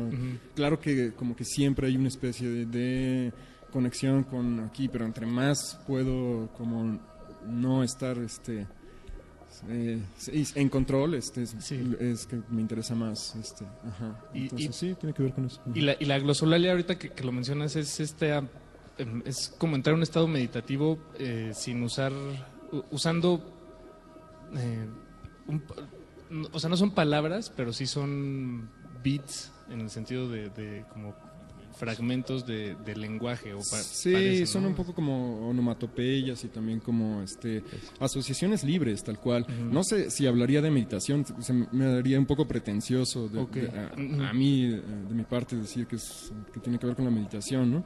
Mm, Tiene que ver con, sí, como con la desconexión y como más bien Y la con, fluidez. con entrar en un flujo ahí, este, de algo, ¿no? Más bien ser una especie como de receptor eh, en el que pues algo está entrando que pues, tampoco tengo y se está amplificando Sí, y está sí, sobre sí, algún sí, sí. escenario Claro, y, eh, y eso exacto. también pues da una pues sí como es algo que estás mostrando no Sí, se está proyectando en un espacio, en una arquitectura y eso pues me regresa y eso pues, me retroalimenta también, ¿no? Sí. En, en ese sentido sí eh, veo cómo ajá, se asimila mucho a entrar en un flujo, ¿no? Bueno, entrar en un, en un canal y, Ajá. y suena muy místico también. Bueno, tiene un lado que puede ser muy místico. Eh, desconozco cómo ni de qué manera, pero sí, o sea, ¿a qué se está conectando uno? Me pregunto yo. Claro, pues sí, digo, pues son como temas que están ahí, el chamanismo, etcétera, Sí. ¿no? Pero tampoco pues, quiero No, bueno, sí, este, claro, no- no como generar un este, sí, como un, una aura de que estoy haciendo algo este místico, No, claro, ni- claro, claro. ni meditativo, ¿no? Más bien es simplemente lo que hago, ¿no? Y en estas microimprovisaciones o, o estructuras eh, con las que arman sus shows en vivo Ajá. les dan como alguno cómo, cómo los no no conceptualizar pero cómo los lo entienden ustedes o sea el que no le pongan por ejemplo la pieza la primera pieza que escuchamos que no le pongan nombre eh, también me dice como de algo de ustedes cómo entienden su sonido, su propuesta. ¿Cómo tratan a sus, a sus hijos? Sí. Ajá, sí. Creo que lo- los, los soltamos y los olvidamos rápido también. no, justo como que nos gusta mucho eh, eh, el proceso de, de, mm, de recrear cosas. O sea, de- hemos hecho, trabajamos sí como, como, como una banda, o sea, hacemos rolas tal cual, ¿no? Pero después las deconstruimos y después pegamos un pedazo de una rola con otra rola en el siguiente concierto. O sea, como que no podemos como estarnos quietos en, en el aspecto de... Esta es así. Eh, ¿no? sí, sí, sí, sí, esto es una rola y ya está fija y Esta ya, ¿no? tocamos Más bien, sí, como que nos gusta estar recreándonos ahí todo el tiempo. También es un poco la idea de que un concierto de SIC o un este es como una sola rola siempre, ¿no? Y es como si fuera la misma rola siempre, pero que tiene como un montón de ramificaciones y un montón de y siempre va a ser diferente. Pero sí trabajamos como banda, o sea, sí hacemos estructuras y sí este un poco para nosotros ha sido el reto de trabajar como banda, porque los dos somos o venimos de la improvisación, ¿no? Entonces, este no no no venimos como del contexto de de banda de rock, así, hacer que, canciones, que tengamos sí, como esa tradición, pero nos interesa, eh, este como como desde nuestra sí, desde nuestra naturale- naturaleza pues entrar a, a eso, ¿no? Ajá. Sí, pues sí. entremos a Entremos a otro momento. otro momento, sí. otro momento de Sick. Ta- eh, Sí. ¿Qué traes? ¿Otra grabación Eh, en vivo, esto, Rodrigo? Esto es, no, esto es eh, una colaboración que hicimos con una banda francesa que se llama SCZRS, que grabamos en 2014 en, pues, a como, sí, eh, los suburbios de París. Y pues, este, pues a ver cómo lo escuchan. Bien, bien. Pues Lo sin escuchamos. más preámbulos, Eduardo Luis, dale play. Y recuerden, seguimos en Cultivo de Ejercicios, no le cambie porque tenemos boletos para el Festival Oral y por ahí unas sorpresitas de improvisación aquí desde la Galería, la Galería de Arte Mexicano. Estudiamos el milagro de la música libre en el aire. Cultivo de Jercias.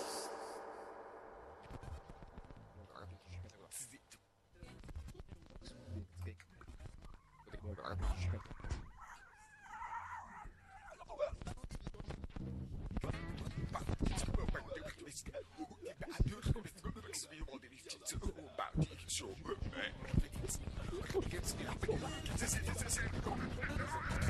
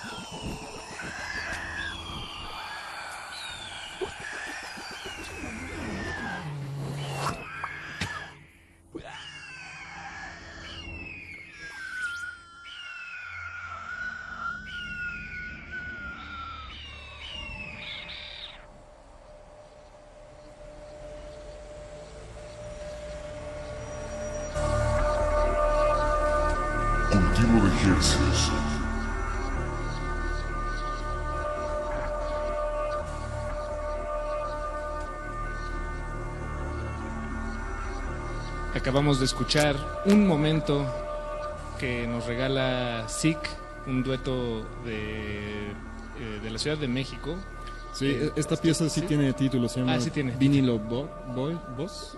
Boss Vinilo. ajá. Voz vinilo. Ah, Eh, Y bueno, es esta colaboración que hicimos con SSZRS. Y esto va a salir en vinil el próximo año. ok. Es la primera vez que tienen vinil, bueno, que tienen una Sí, maquila de vinil sí, de sí. Zik. Sí, sí, no lo vamos a hacer nosotros, más bien lo van a hacer en ellos, Europa. entonces pues está poca madre. Buenísimo, Ujú, bien, sí. bien. Y en México hay muy pocas. que- Pues es muy difícil, ya es está muy- más difícil, bastante ¿no? caro. Nomás Ajá. Estados Unidos y Europa. Sí, sí, sí, tal cual. Si no sale muy carísimo hacerlo acá.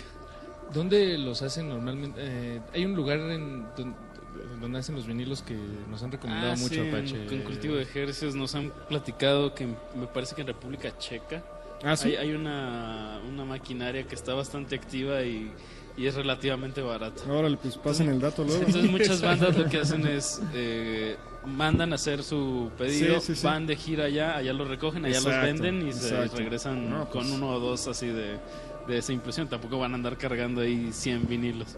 Sí, tampoco se puede. Y- pues sí, que se presentan este jueves 13 en el foro Indie De hoy en ocho, Rocks. como se dice.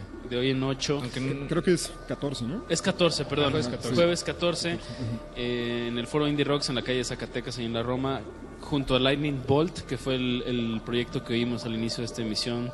Eh, una muy poderosa batería y, y bajo. Supongo que para sí que es, es un. eh, es- es Está una, padre, una- sí, una sí. banda que va muy bien, que, o sea, que se acomodan bien eh, juntos, ¿no? Justo también este va a estar eh, Keika Null eh, en dúo con Balas Pandi, ¿no? Exacto. Eh, personalmente, eh, eh, Balas Pandi es el que más me interesa ver, ¿no? De, de- de esa noche, ¿no? Este. Sí, pues como que es un concierto que eh, se, se anuncia como con. Por, probablemente será de, de mucha testosterona, ¿no? Puede ser, sí.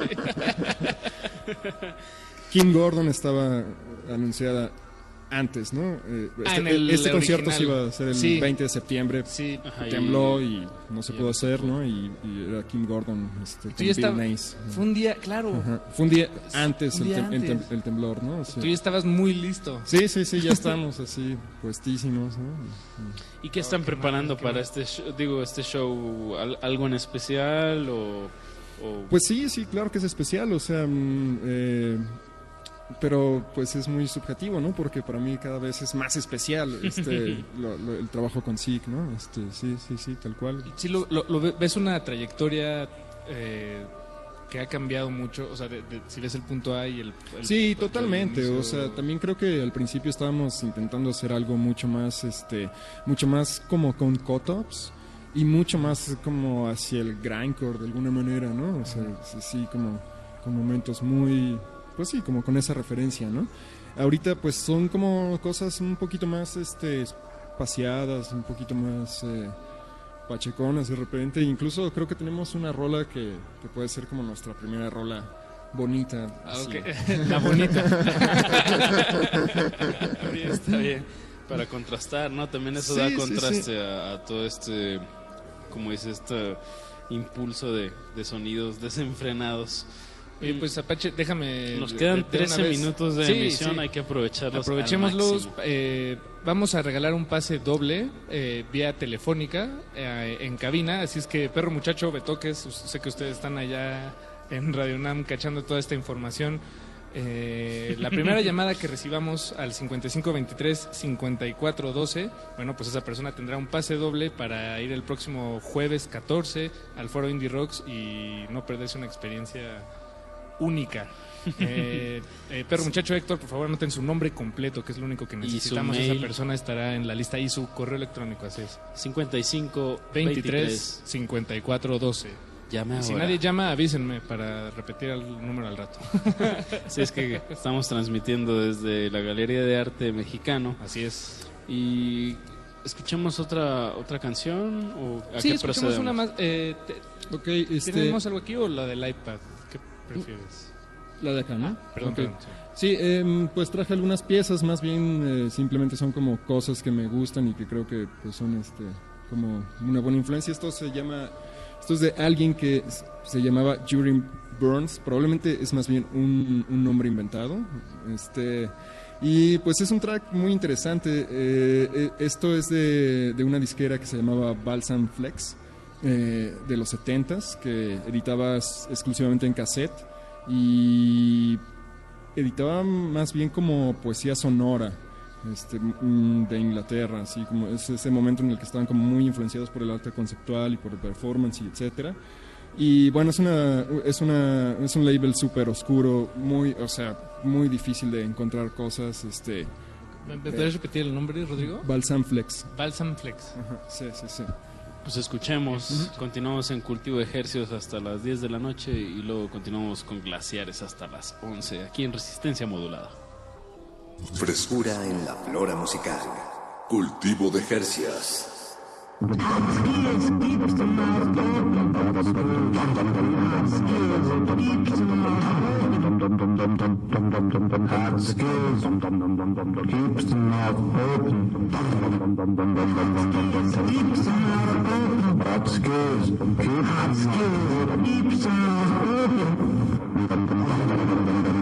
open.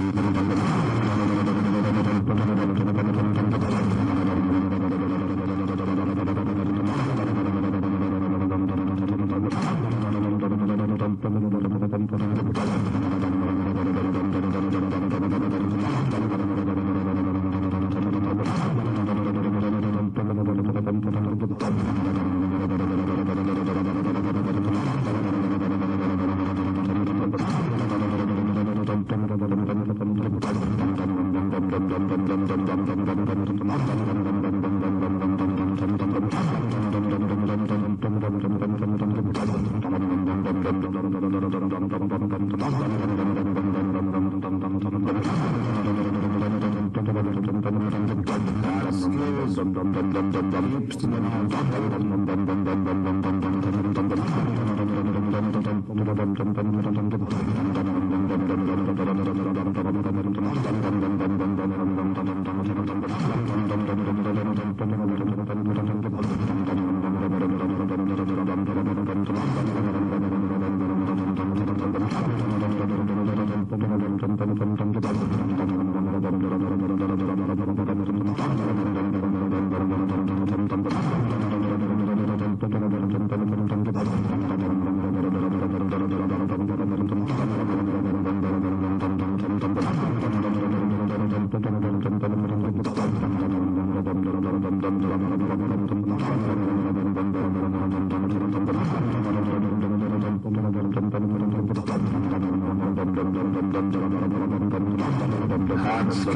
keeps the mouth open. Skills keeps the mouth open. Keeps the mouth open. Keeps the mouth open. Hard skills keeps the mouth open.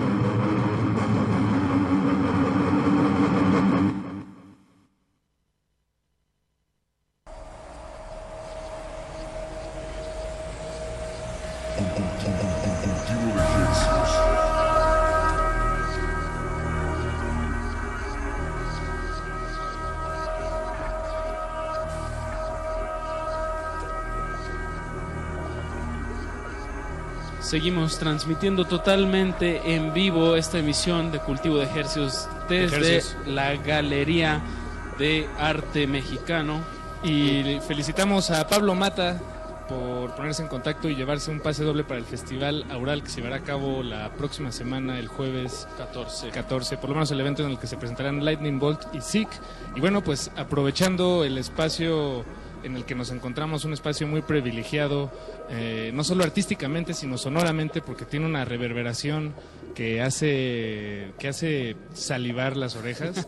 Y Eh, aprovechando los micrófonos inalámbricos de Radio UNAM. Y por supuesto aprovechando a nuestro sujeto de estudio de esta noche, Rodrigo Ambriz, miembro de SIC con quien hemos estado charlando la última hora. Bueno, pues eh, fue muy amable y vamos a tener... Vamos a regalarnos una improvisación. Regalémonos aquí. una improvisación. A Claro. continuación, Rodrigo Ambriz. en, las, en la voz y los sonidos que esté emitiendo y veamos qué pasa. Esto A es radio en vivo y en todo directo y a color también hasta sus oídos. Es Rodrigo Ambriz. Entonces,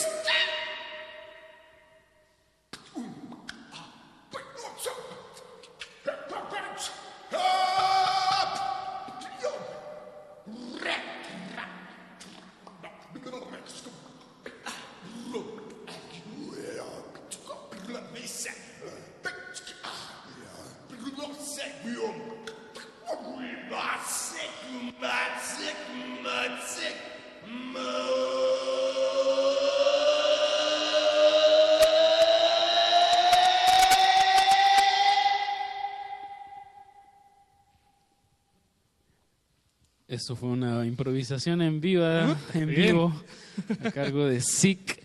Muchas Rodrigo gracias, aplausos fuertes. Esto fue una transmisión en vivo. Muchísimas gracias a todos por escuchar y bueno, los dejamos con glaciares hasta las 11 de la noche. Así es. Se despiden de estos micrófonos Apache o Raspi. Paco de Pablo, Rodrigo Ambriz, muchísimas gracias, Rodrigo. Gracias a ustedes, chidísimo. Bien, Gracias. pues sigan en sintonía y nos Ya volvemos. Sí, no le cambie a resistencia modulada. Cultivo de hercios. El invernadero sónico debe cerrar sus puertas. Un procedimiento de rutina. Respira. Vuelve. Cultivo de hercios.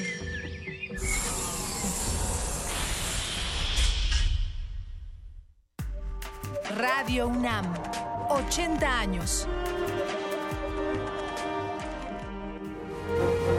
Tuve el privilegio de ser alumna de Margot Glantz, ahí en la Facultad de Filosofía y Letras, y es una maestra hasta actriz. La impresión de Margot hablándonos de la Revolución Mexicana, pues casi tomaba el fusil, así, imaginario, hablándonos de entonces cuando llegaron en Martín y Guzmán, la sombra Sí, del caudillo, lo recreabas de una manera en que casi sentías el balazo que ya nos iba a llegar aquí a todos, ¿no?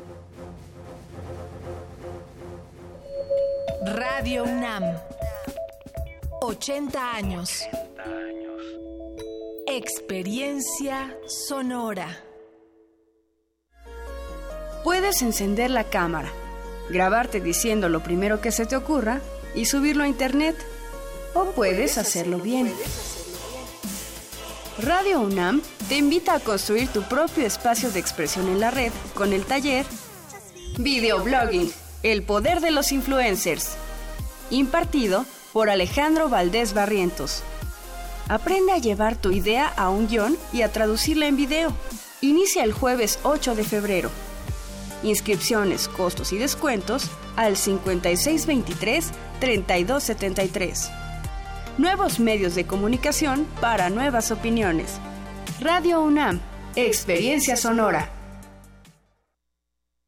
El Museo de Arte Moderno abre sus puertas a la exposición La parte más bella, integrada por 115 imágenes en blanco y negro, cuya temática central es la exaltación de los cuerpos femenino y masculino. Las imágenes están trabajadas en fotograbados, fotocollage, fotoensayos y fotomontajes de 64 artistas de Europa, Estados Unidos, Japón y México. Los contextos de las representaciones del cuerpo van de la calle a las escenas intimistas. La exposición La parte más bella se puede visitar en el Museo de Arte Moderno, Chapultepec, Ciudad de México.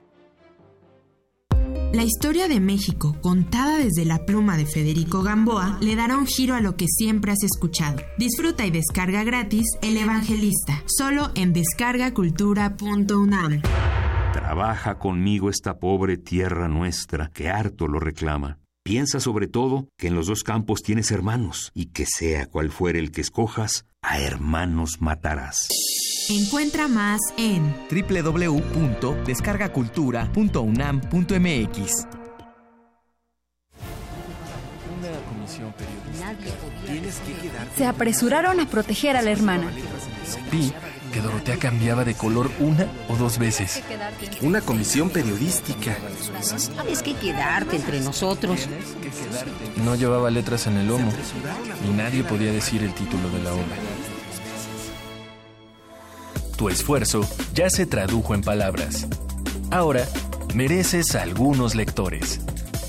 Concurso Ediciones Digitales, punto de partida 2018. Envía tu libro y participa por 7 mil pesos y una publicación digital para la plataforma electrónica de Libros UNAM. Recepción de trabajos del 6 de noviembre de 2017 al 28 de febrero de 2018. Consulta las bases completas en www.literatura.unam.mx. Para llegar al punto final, primero necesitas un punto de partida. Radio UNAM, Experiencia Sonora. Resistencia modulada. Resistencia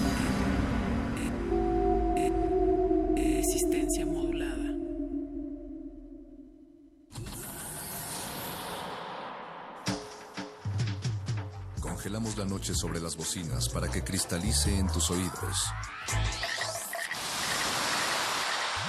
Fractalizamos los sonidos para tender puentes imaginarios. Glaciares.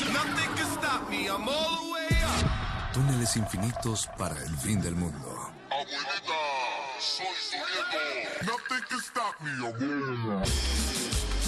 One day I'll have to put it all alone at the beginning of this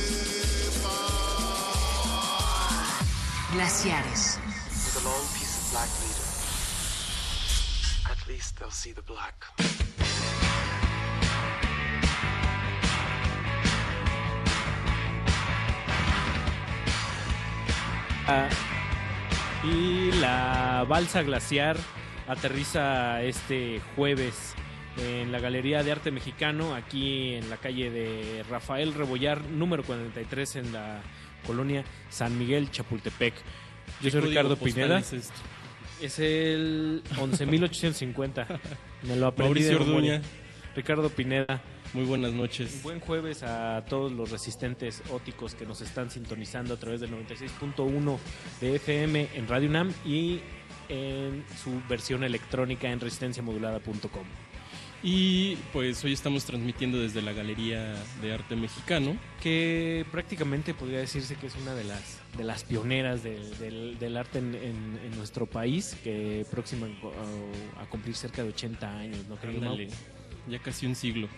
Y pues bueno, en septiembre, el jueves 21 de septiembre de este 2017, apenas, pues que fue como tres días posteriores al, al trágico sismo que, que tuvimos, eh, se inauguró una exposición, Diálogos con Gunther, eh, una exposición colectiva y afortunadamente vamos a tener esta noche eh, a varios invitados, eh, artistas principalmente que van a que, que están dentro de esta exposición aquí en, en la galería de uno de los artistas plásticos mm, podría decir de mis favoritos de, de- de los de los más de los más queridos Y que además hace música. Y vamos a escuchar eso. Ah, pues nada, Vamos nada a más. escuchar algo de... de uno de nuestros invitados. Va a estar esta noche con nosotros Álvaro Castillo, que ya está aquí con nosotros, y también Julio Can, eh, a.k.a. Parches, que nos, que, que nos visita este, desde lejanas tierras, pero él es mexicano también. Pues vamos a escuchar la el primer tema. Que es de él. Que es de él. Es un regresamos. Un collagito. Se llama Waves 3.1216. No sé si así se llame. O, es, o, está, o está codificado de alguna manera, como un, a la manera de un sigilo de brujería o algo así. No lo sabemos, pero... La proporción áurea, ¿no? 3.14, 16 dijiste. Pero es la fecha entonces. Entonces... Es, una, es, un, es un pi, es un pi fechoso. Pues vamos, vámonos con música, regresamos y esto es Glaciares no le cambie, o si cambia. En redes sociales estamos como Eh, arroba R modulada en Twitter. Y en Facebook como Resistencia Modulada. Vámonos ahí. Vámonos.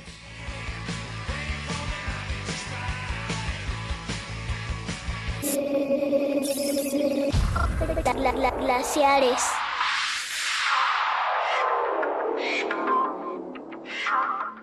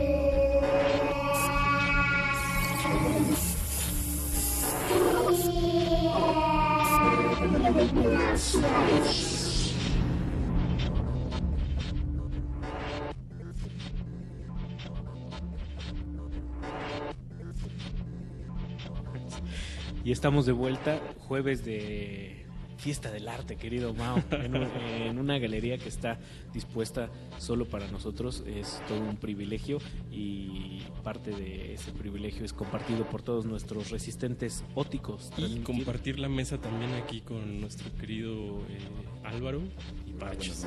¿Cómo estás, Álvaro? Muy bien, feliz. oye, muchas gracias por venir. Me encanta hablar y pues no lo hago tanto más. Y ahora hay micrófono, ¿eh? Entonces... Sí, la, la única vez que tengo un micrófono es un karaoke que me funciona bastante bien. Que si quieres lo podemos hacer Pod- aquí al ratito. Oh, podemos ir para allá. Y también está con nosotros eh, querido Parches, que es, va- cabe mencionar, es el artista más joven dentro de la exposición, ¿no es así? Creo que sí. Gracias. Gracias por todo, queridos. Bueno, a mí me gustaría comenzar contigo, Álvaro. ¿Cómo se inserta tu obra dentro de, de esta exposición? ¿Hubo una propuesta, un trabajo ex profeso? Entiendo que no todas las obras están relacionadas directamente con, con un tergerzo, no, no fueron creadas específicamente. ¿Cómo fue el, el- el caso Yo, tuyo? yo sí. Eh, Mariana Pérez Amor me dijo que estaba esta exposición. Rafa Iturbe fue en realidad el que tuvo más conversaciones conmigo al respecto.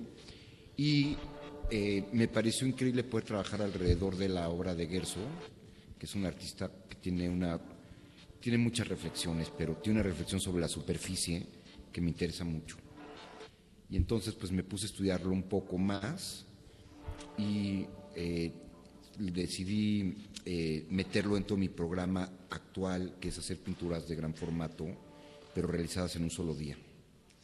Y, eh, y una cosa que estábamos platicando con Parches, que coincide con otra pintora, que, que es y hacerlo de memoria, hacer una, una, una referencia, pero de memoria. Sin- Tratar de no ver una imagen. Sin libritos, sin... Sin, Sin guion, rueditas. sin guion. No que tenga nada de malo, ¿eh? No. Yo ahora, este, justo eh, estoy haciendo una película Sin y, guion. Ajá, no, y, y acabo de ver esta cosa de, de eh, eh, ¿cómo se llama este alemán que dice que el guion es para cobardes? Órale. Y yo pues en un momento pensé, bueno, ¿yo por qué no voy a poder? No, sí se necesita el guion. Sí, claro. O soy cobarde. Pues, hablábamos Digamos que por hoy voy a ser cobarde. Al inicio de, de la transmisión y fuera del aire también hablábamos que un poco lo que, lo que remite el trabajo de Gunther Herzog también es el- la deconstrucción dentro del esquema también, ¿no? Como, como romper dentro de, de ciertos parámetros internos. De alguna manera el diálogo tam- también pinta para esos lados, ¿no? O el, o el trabajo creativo. En ese caso, el, el título de la exposición, Álvaro, me, me suena a algo muy particular que es el diálogo o el intercambio de cosas que, que te está hablando el, el- el trabajo. El trabajo creativo en sí es un diálogo contigo mismo y con tus referencias. Bueno, también te voy, a, te voy a decir que cuando juntas a varios, poner la palabra diálogo ayuda ya para todo. ¿no? Te, te quitas de muchas dificultades.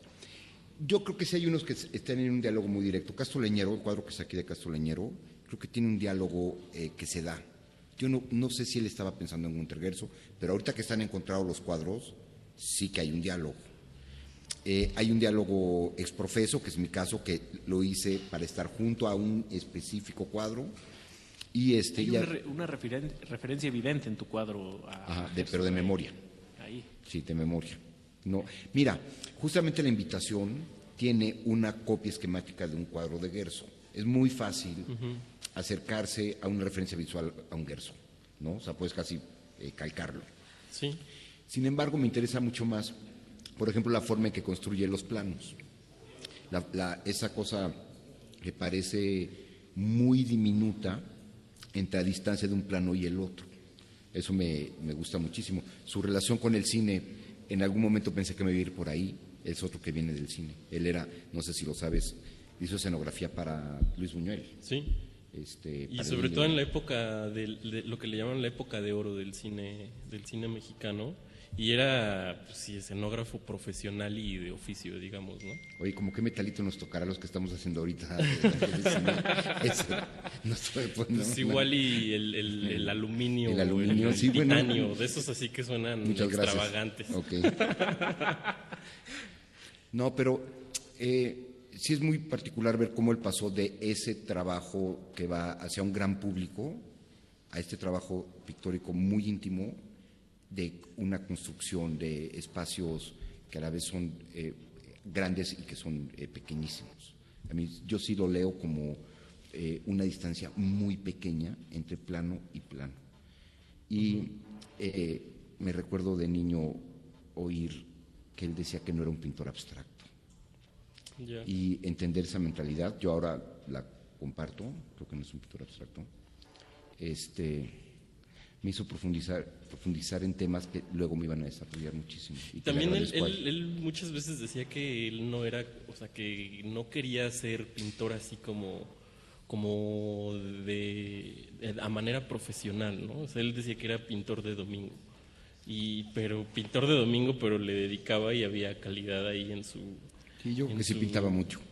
Sí, sí. Yo, yo critico que a veces se pinta demasiado. Y pues sí hay mucho pintor de domingo. ¿Sabes quién lo dice muy bien? García Márquez cuando le hace su prólogo a Abel Quesada, dice que, Que era un- también está aquí, que Abel está- Quesada. claro, que era, que era un pintor, pero está su hijo. Ah, Este es su hijo. Decía que, que Abel Quesada era un pintor de domingo que pintaba todos los días. Eh, yo creo que pintaba muchísimo, hay muchísimo trabajo de Gunter Gerso y es un trabajo muy este, refinado. Sí. O sea, no es trabajo de un día. Sí, ¿no?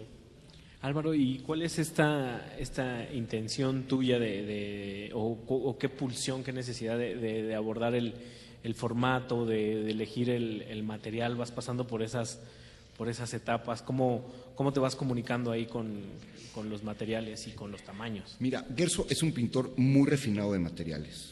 ¿no? Hay pintores que son más sucios o descuidados. Es un pintor muy refinado. Y yo vengo de una escuela muy refinada de pintura. Al final eh, me ayudaron eh, restauradores y tuve cercanía con Fernando Leal Audirac, que también es de esta galería, eh, que son pintores muy refinados. Eso me hacía preparar de una manera muy meticulosa mis formatos y mis sustratos, vamos a decir, los linos, las medias cretas, el cedro, el armado francés, este, y de repente tenía una cosa muy costosa en un momento en el que ganas muy poco dinero pintando. Y eso me, me reprimía un poco. Eso lo he ido aflojando sin descuidar eh, la conciencia de que tiene que perdurar en el tiempo ese objeto, pero lo he ido aflojando al grado de que el cuadro que estoy presentando en esta exposición es un cuadro que voy al Home Depot, compro unas puertas de madera, compro la pintura ahí, pintura eh, vinílica, y eso me permite una libertad brutal. Cuando empecé a pintar así, podía pintar cuadros de 5 metros a un costo muy bajo, con, una- con un gran valor. Y me di justamente cuenta de que yo quería ser ese tipo de persona, una gente que puede tener un gran arrojo enfrente de su pintura. ¿no? A veces cuando yo estaba recién casado, cuando ya empecé a trabajar de manera profesional, no puedes estar tirando lienzos de mil dólares. Este, Y, so- porque- y sobre todo si tú, tú te echaste la media creta, ¿no? Y toda la chamba que... Exactamente. En y no es tienes asistente para que te esté haciendo imprimatura. Ajá. Y entonces, ese- esa elección de esos materiales y de ese, ese formato tienen que ver con un deseo de ser eh, muy libre, arriesgado, este, fresco. Es por eso, es eso. Esa es la elección de esos materiales. Hay nada más y, y la historia va cambiando entre, entre artista y se- artista dentro de la, de la exposición. Con- en, en tu caso, Julio, el, el, el diálogo es, es distinto, no fue exprofeso. Há- Háblanos un poco de la, de la pieza que, es- que está aquí en esta exposición. Mm, Sí, yo creo que en el caso de esta pieza el diálogo a lo mejor a lo mejor es el diálogo entre las entre las imágenes, entre imágenes que, que fui encontrando de, de manera contingente o, o que o de manera casi aleatoria. Y creo que lo que decía Álvaro hace rato de, de que Gunther Gerson no se consideraba un pintor abstracto, eso me pareció interesante porque pues veo en su obra como estos, también como fragmentos de imágenes que se van encontrando y, y dialogando en- entre los planos, como decías, y no sé, a lo mejor esa es una relación que puedo encontrar.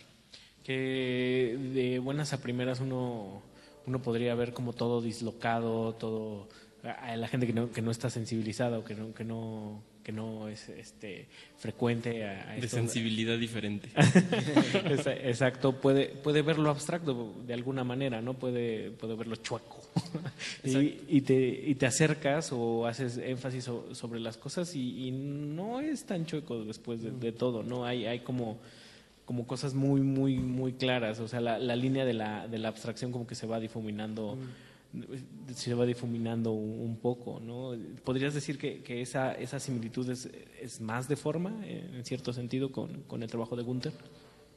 Mm, yo creo que, bueno, creo que lo que lo que estabas diciendo a lo mejor tiene que ver con ajá, cuando, cuando te acercas y puedes ver que algunos de los motivos se repiten y no es tan aleatorio, tan aleatorio como parecía a primera vista, sino que a lo mejor vas encontrando el significado a través incluso de las relaciones entre las piezas y cómo van dialogando unos de los cuadros con otros. Hay cosas ahí como, como leves, ¿no? Como Sí. sutiles, un, un, un hilo que va. Pero justo lo que decía tejiendo. Álvaro, en lo de Parche también está implícito eso de, de, de los planos. Solo hay una manera de, de averiguarlo y es que también los que Y nos es que están vengan. escuchando vengan, sobre todo aprovechen esta Sí, es aprovechen la- porque creo que ya, ya, La última semana, esta- ¿no? Esta es la última semana, entonces vengan y, y pueden ver eh, cuadros de, de Gunther, del tío Gunther y de... y de da- también estamos aquí De al lado de... de- Hay uno muy raro de Francisco Toledo también, ¿no? Es Ahí. rarísimo, sí. ¿A ustedes qué les pareció ese? Sí, me, me gustó más la cerámica. ah, que es como, como un... Es un es un cerdo. Es como un cenicerdo. Un cenicerdo. pues, ¿qué les parece si, si vamos ahí como a un corte?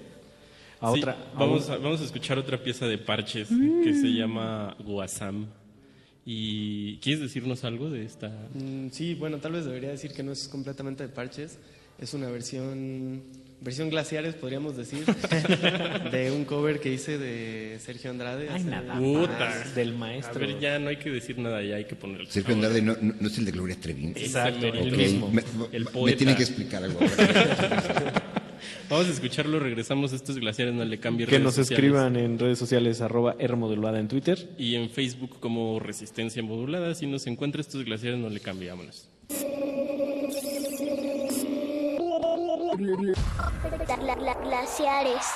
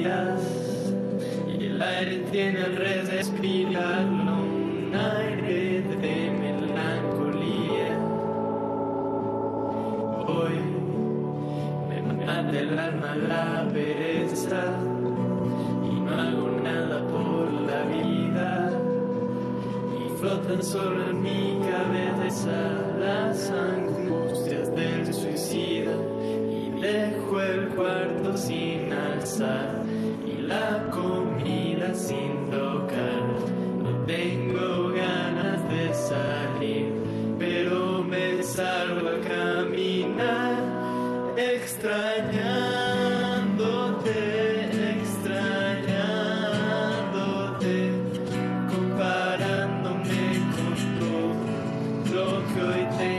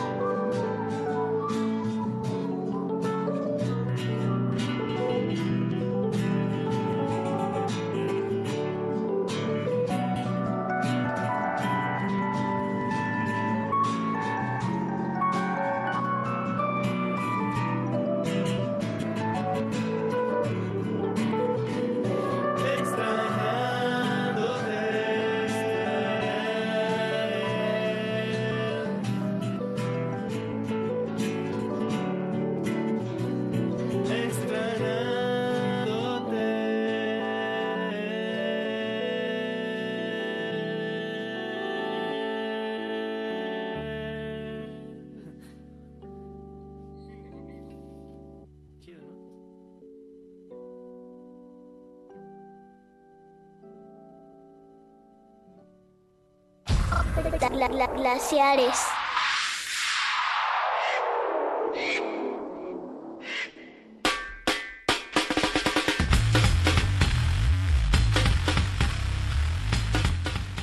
Y estamos de vuelta aquí en Glaciares, como platicando muy a gusto desde la Galería de Arte Mexicano, con dos de los 12 artistas que, que están que tienen su trabajo expuesto aquí en la exposición Diálogos con Gunther, Álvaro Castillo, eh, Julio Can, Parches.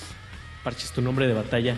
Parches, y acabamos de escuchar una rola tuya que nos desconcertó un poco, lo que es de Sergio Andrade, y más allá de toda oscuridad y entorno sórdido, pues es una canción hecha y derecha, un pop muy, muy loco de una del, del 85. ¿Cómo llegaste a esto?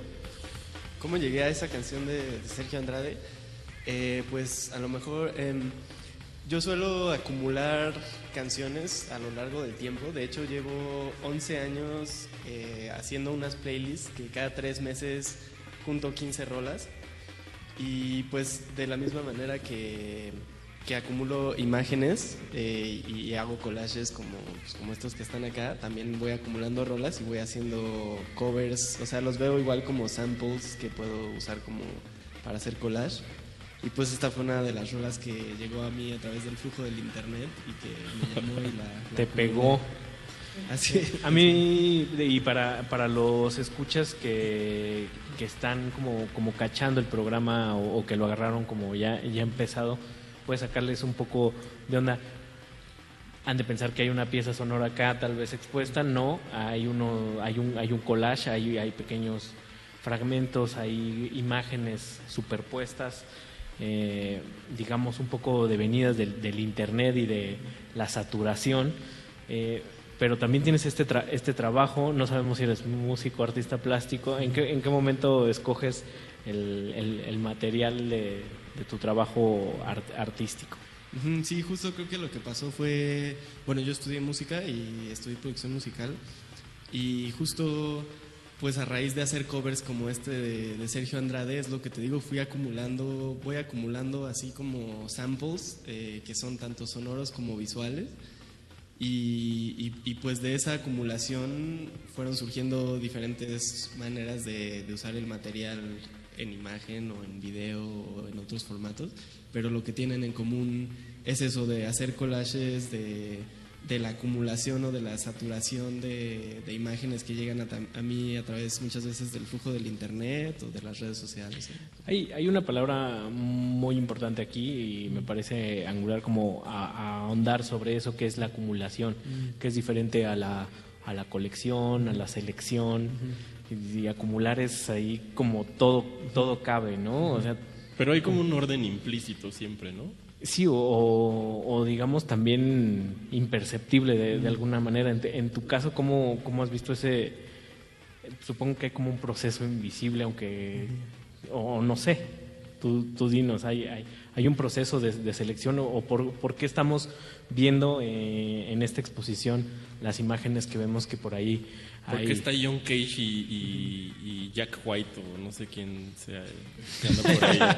hay, hay este un maestro budista riéndose, también le pones textos eh, por ahí. No sé por qué me, me recordó a, a Raymond Pettibon o, o a los artistas de cómics también que, que suelen poner textos dentro de las, de las imágenes. Estas imágenes en particular de, de esta colección de imágenes, bueno, de las que son más como collage, porque también hay unas piezas que son más como textuales, pero las que son sí collage como saturado de imágenes, vienen de una colección de, de grupos de redes sociales que estuvimos eh, junto con un grupo de amigos alimentando a lo largo de un tiempo, como de, como de 8 o 10 meses y pues eran eh, grupos que tenían un cierto tema cada uno. El original era Taco Wave, que eran puras imágenes de tacos. Campos semánticos. Exacto, y, y acumulación de, de un mismo como símbolo, pero también como aceleración, creo que es otra palabra eh, Muy importante. recurrente en tu trabajo, Muy ¿no? recurrente, ajá. ¿Por qué, por qué el aceler- aceleracionismo es, es- es importante? Hemos platicado en otras ocasiones, ya que has estado con nosotros en, en Radio UNAM, sobre, sobre el futuro, ¿no? Incluso tu trabajo musical es físico, pero no es ni una USB, no es ni, o sea, es un código binario ahí extraño en, en en un cartón. Mm, Sí, lo que me gusta de la aceleración es que a lo mejor propone una alternativa de evolución que no es necesariamente la dialéctica, y hablando de diálogo, ¿no? Incluso eh, que no, no es como justo tesis y antítesis, sino eh, en una dirección puedes acelerar eh, de manera especulativa muy lejos y también la aceleración, a diferencia de la velocidad, no tiene una dirección específica, entonces puedes acelerar hacia muchas direcciones simultáneas y entonces me gusta ese tipo de evolución que no tiene que ser lineal, ¿no? En el caso de, de tu pieza en, particular, inserta dentro de, este- de esta exposición, pues resalta mucho.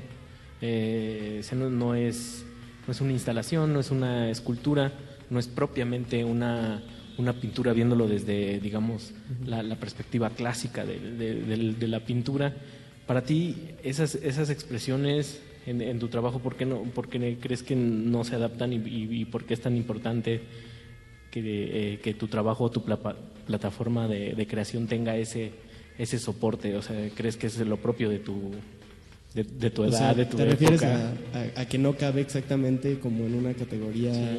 Ujú, como, pues tiene que ver a lo mejor con el flujo de las imágenes eh, que pueden ir de lo físico a lo digital, a lo mejor de una manera orgánica o, eh, ajá, o sea, símbolos que se pueden transportar de la música a la imagen, al video, etcétera. Y, y la, la- tu perspectiva en ese, en ese sentido, partiendo de, de- de tu trabajo hacia la pintura y hacia la escultura, abiertamente, digo, es un, es un cliché de pregunta, pero me muero por hacerla, que, que es, ¿tú crees que la pintura y la escultura y, y todas esas expresiones que, que ves aquí, pues ya están así como anquilosadas, están caducas? Eh, híjole, no, no, no me atrevería a hablar de pintura, sobre todo en la GAM, rodeado de la pintura de Aviéntate, aviéntate. Imagínate que te dijera, Yo- no, sí, la pintura yo- muy anquilosada. Yo, yo vengo del lado de la defensa de aquello. Aviéntate. tú. Pero no, la verdad es que no, ¿eh? la verdad es que al contrario, la pintura es eh, de los medios que más me interesan y, y de los que más me interesa aprender. Y pensando en la pintura, eh, hace poco estaba leyendo un libro que veía la pintura como desde la perspectiva del arte de medios y cómo la pintura es un medio que puede contener a todos los demás medios. O sea, creo que la pintura mm, tiene un poder o una fuerza. Hace rato hablaba con Álvaro, le preguntaba sobre una obra de él que es una pintura, si no me equivoco, de una televisión que está enseñando una noticia y le preguntaba por qué no podía hacer una fotografía o incluso la televisión misma. Y Álvaro me bueno, a lo mejor, mejor a lo mejor explícanos tú para no, para no tu Estábamos platicando eso de que, ¿por qué no pusiste simplemente una fotografía? ¿Y ¿Por qué había decidido pintarla? Eh, al final es- estábamos hablando de un retrato. ¿eh? Eh, La imagen era un- una persona. Eh, creo que he intentado eh, hacer retrato en fotografía y creo que puedes, obviamente, captar muy bien un instante. Cuando haces un retrato en pintura, tratas de evocar todo lo que conoces de ese personaje en esa imagen, cosa que se puede, hay fotógrafos que logran cosas increíbles, yo no tengo esa capacidad, pero creo que sí tengo esa capacidad de hacerlo en pintura. Creo que es muy importante tener conciencia de por qué escoges, es es una gran pregunta, ¿por qué escoges un medio y no escoges otro? Pues porque la materia es irrepetible, lo que te da una materia no te la da otra. No, si, si tú estás trabajando todo el tiempo en metal y quieres hablar de cierta cosa, pues vas a necesitar hablarlo desde el cartón o desde la basura o, de, o desde el mármol. Pero no creo que el mármol sirva para expresar todas las cosas, escoger específicamente por qué. Hay veces que lo que quieres expresar requiere eh, unas decisiones que no te da la cámara y que sí te da la, eh, la pintura manual, y hay veces que la pintura manual no te da lo que te puede dar una fotografía. Yo te- mismo te decía que me gustaba mucho cómo Warhol sí puede eh, transitar muy bien esas aguas entre la fotografía y la pintura, de una manera fresca, valiente, fresca todavía hoy, eh, súper válida. Y, de- y justamente hoy la pintura tiene un momento muy relevante. ¿no? Acabamos de ver, yo no sé si haya un objeto más caro por, por peso y por superficie que el Leonardo que se acaba de vender, Ah, ¿no? 450 millones de dólares. Sí. Para quienes decían que ya estaba muerta la pintura. Exactamente. Y, y, eh, esta calle tiene como galerías muy relevantes que están todas exhibiendo Pintura. Entonces, hay, por ejemplo, la Curimansuto, vamos a decir, que es una gran galería. Vecinos. Eh, la segunda más importante, diría yo, de la calle. eh, que está exhibiendo pintura. ¿No? Y eh, yo creo que, por ejemplo, cuando estoy viendo tu trabajo, nunca por mi cabeza pasa si es un medio alternativo. O sea, pienso que pues es collage y es fotografía. Ahora mismo estamos con este tema de Gunter Gerso, tenemos aquí unos Gunter Gerso enfrente, ¿y por qué no los ven como collage? Mira, es, es- es un collage, es muy cercano, creo que es muy relevante que esté tu trabajo aquí, es muy cercano tu forma de collage con la forma de, de Gunter Gerso.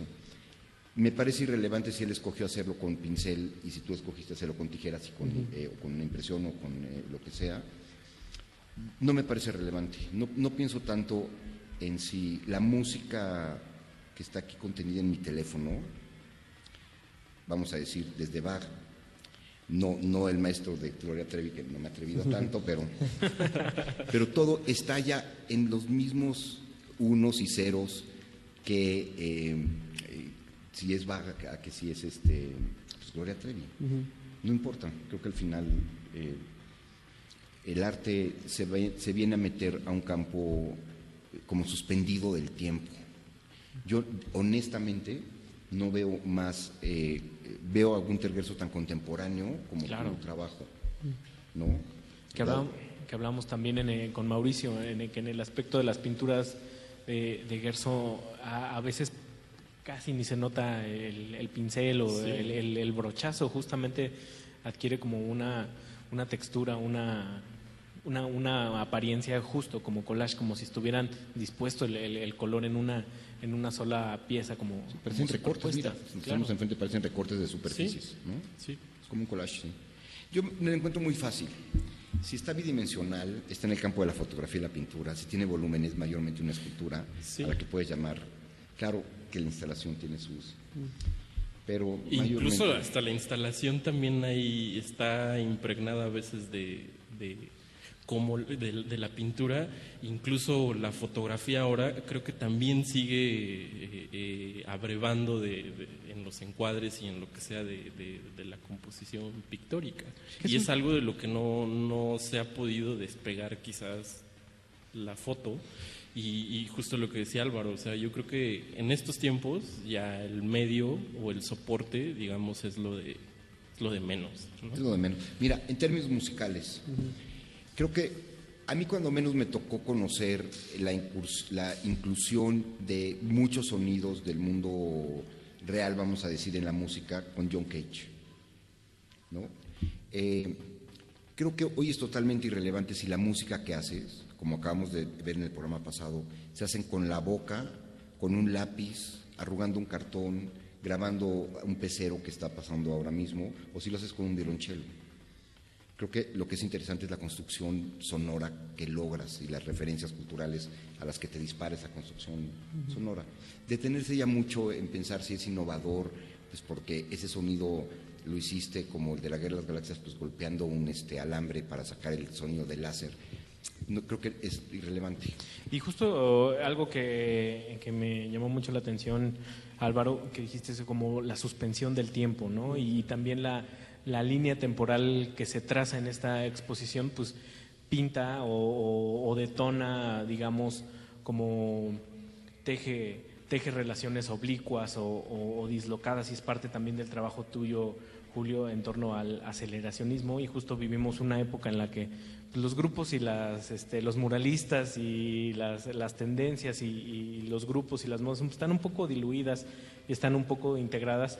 Y en tu trabajo pues está, está muy padre que pueda, que pueda haber ambient conviviendo en una misma pieza con José José, ¿no? Y es parte también de la, de la selección o de la pieza que, que vamos a escuchar a continuación, que es nada más y nada menos que a Roberto Jordan. Roberto Jordan, dijeran los, los que ya se, se dejaron... Este... Dijeran los de la NBA, dijera Quique Garay. ¿Por qué esta, por qué esta canción, mi querido Parches?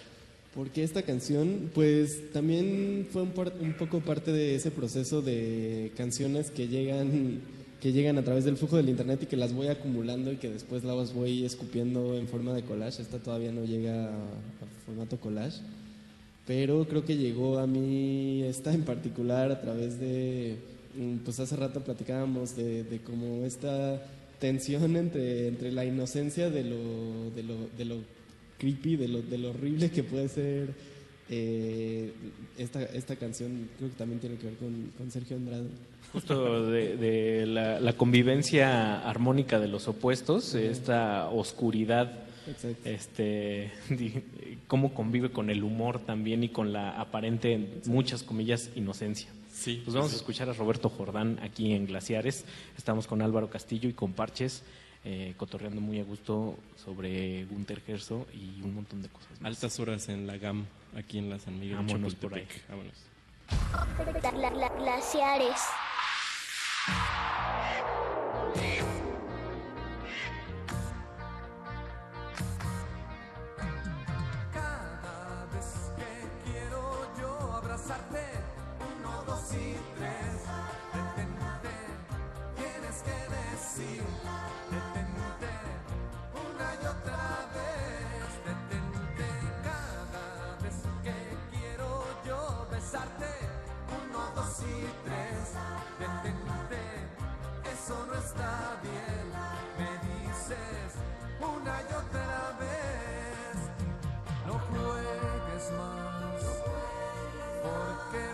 Vas a perder. Si me dices que no, de nuevo mi amor, muy lejos me iré. Si voy a probarte que te quiero, uno, dos y tres, detente, tienes que decir,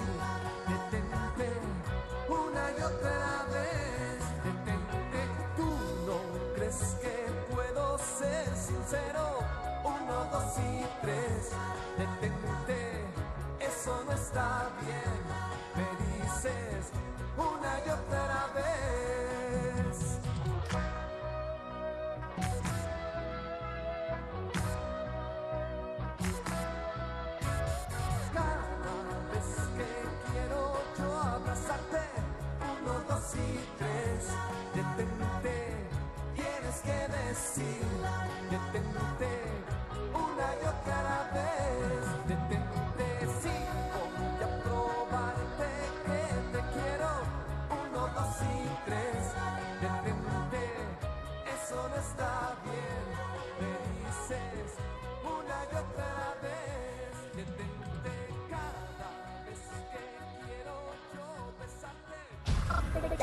Glaciares.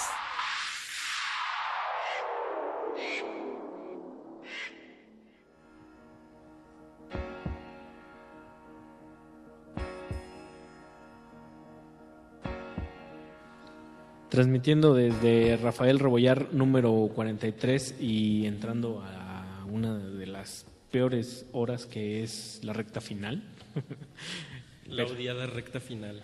Pero pues bueno, o sea, también tiene, tiene su chiste la, narrativa, como asimismo esta semana va a terminar, va a concluir el, el ciclo de la exposición de diálogos en torno a, a Gunther Gerso. Estamos platicando con Álvaro Castillo y con Parches eh, en torno a, la obra de, de Gunther y, más allá, más allá de alguna manera.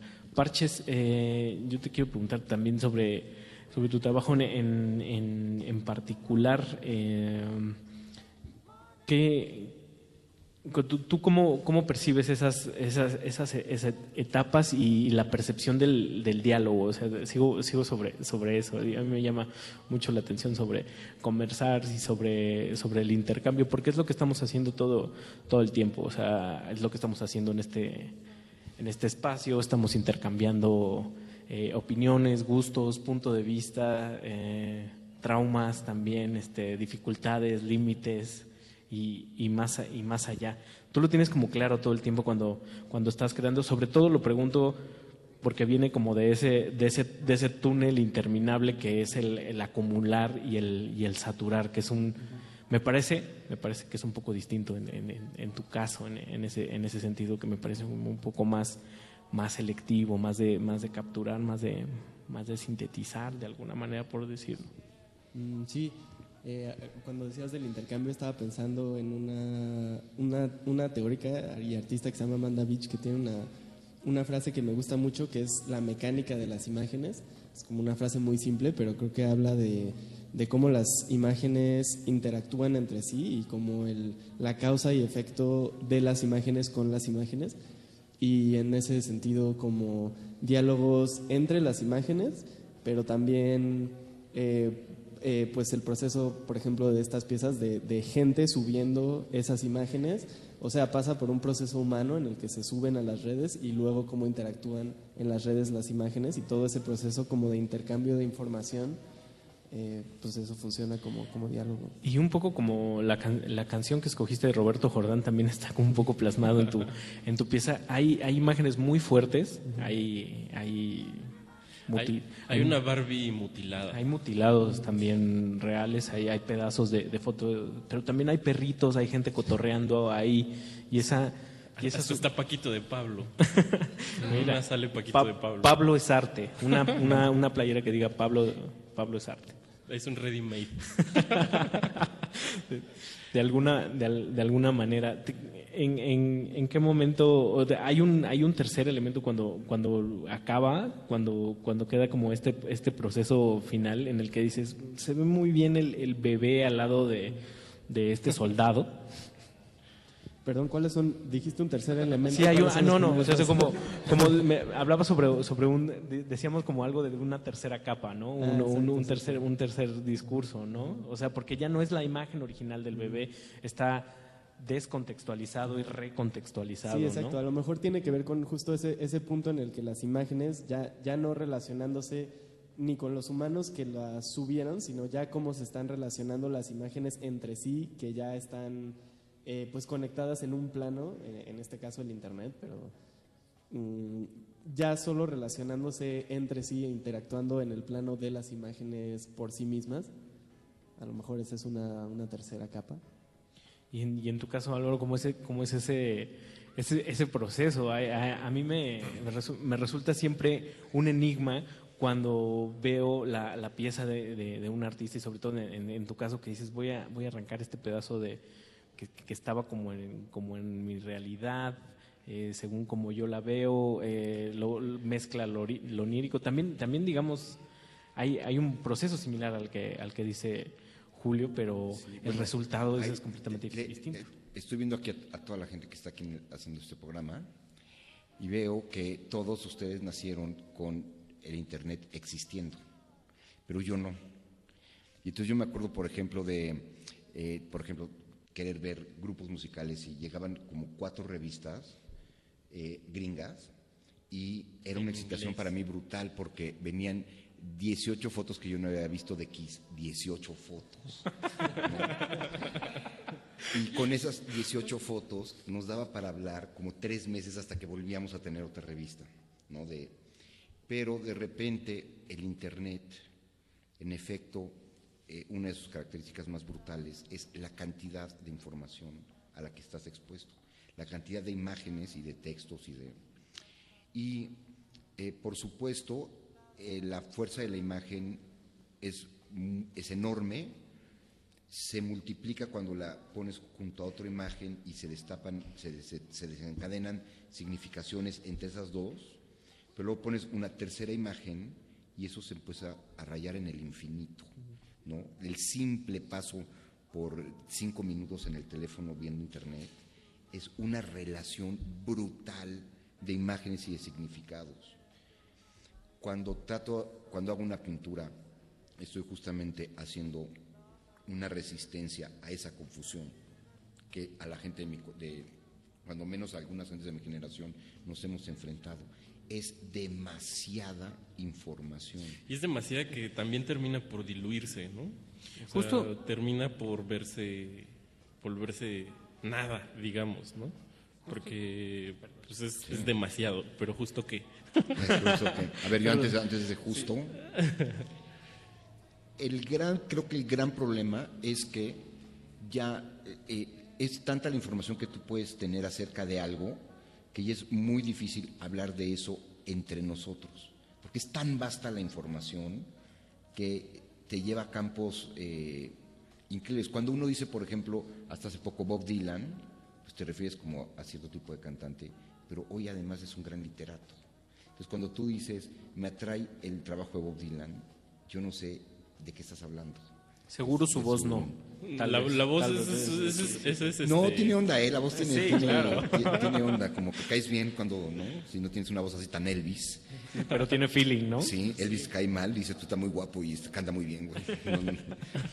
Eh, creo que, eh, y mira, vamos, justamente vamos a regresar a Gunter Gerson.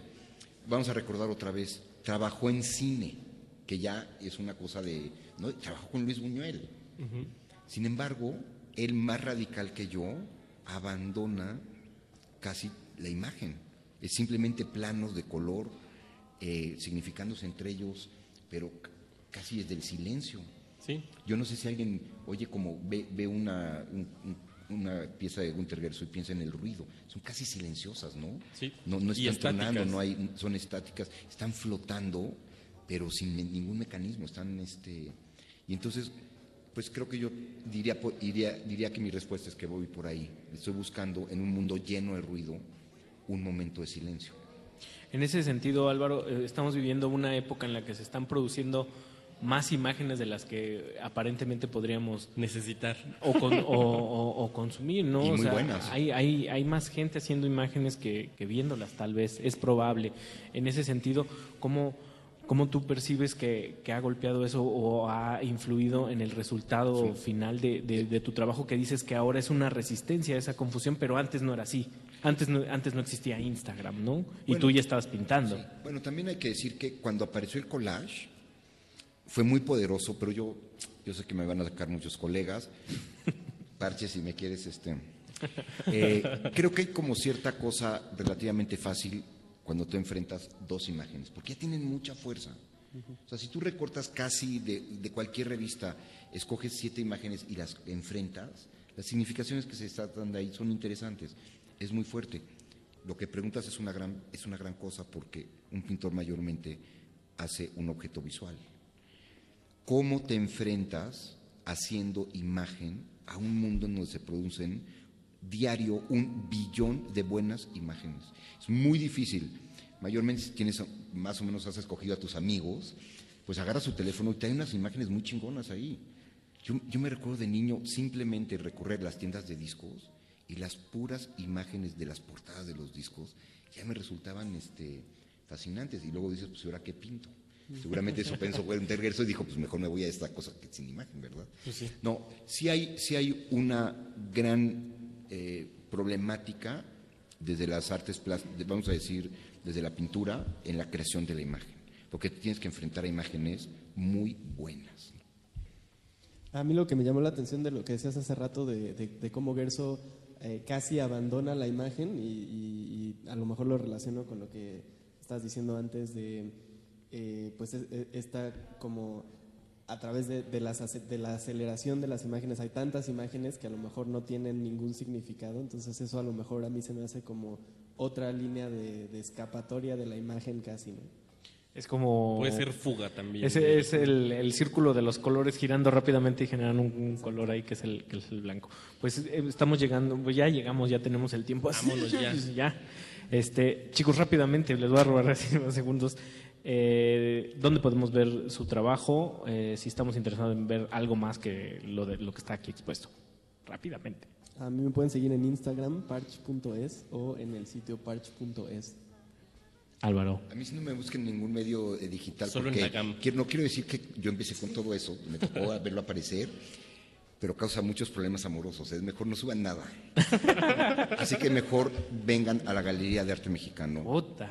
vámonos. Visita análogo. Mauricio Orduña. Ricardo Pineda, esto fue Glaciares. Gracias, a- todo el equipo de, de, Ran- de Radio UNAM, Radio UNAM, dije, Andrés Ramírez, a, ¿cómo se llama? Nuestro Eh, José Gutiérrez, Emanuel Silva, Manuel y Silva. José de Jesús Silva ahí en Radio UNAM. Vámonos. Vámonos, buenas noches.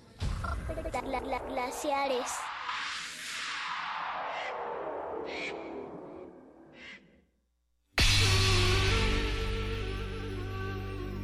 Por siglos nos hemos hecho escuchar. Nacimos como parte de esa inmensa mayoría. Hablar, Escuchar. debatir, proponer, cuestionar. Está en nuestra naturaleza. De conciencia de nuestro pueblo. Usamos el sonido porque atraviesa obstáculos. Muros, fronteras. Nosotros somos la resistencia.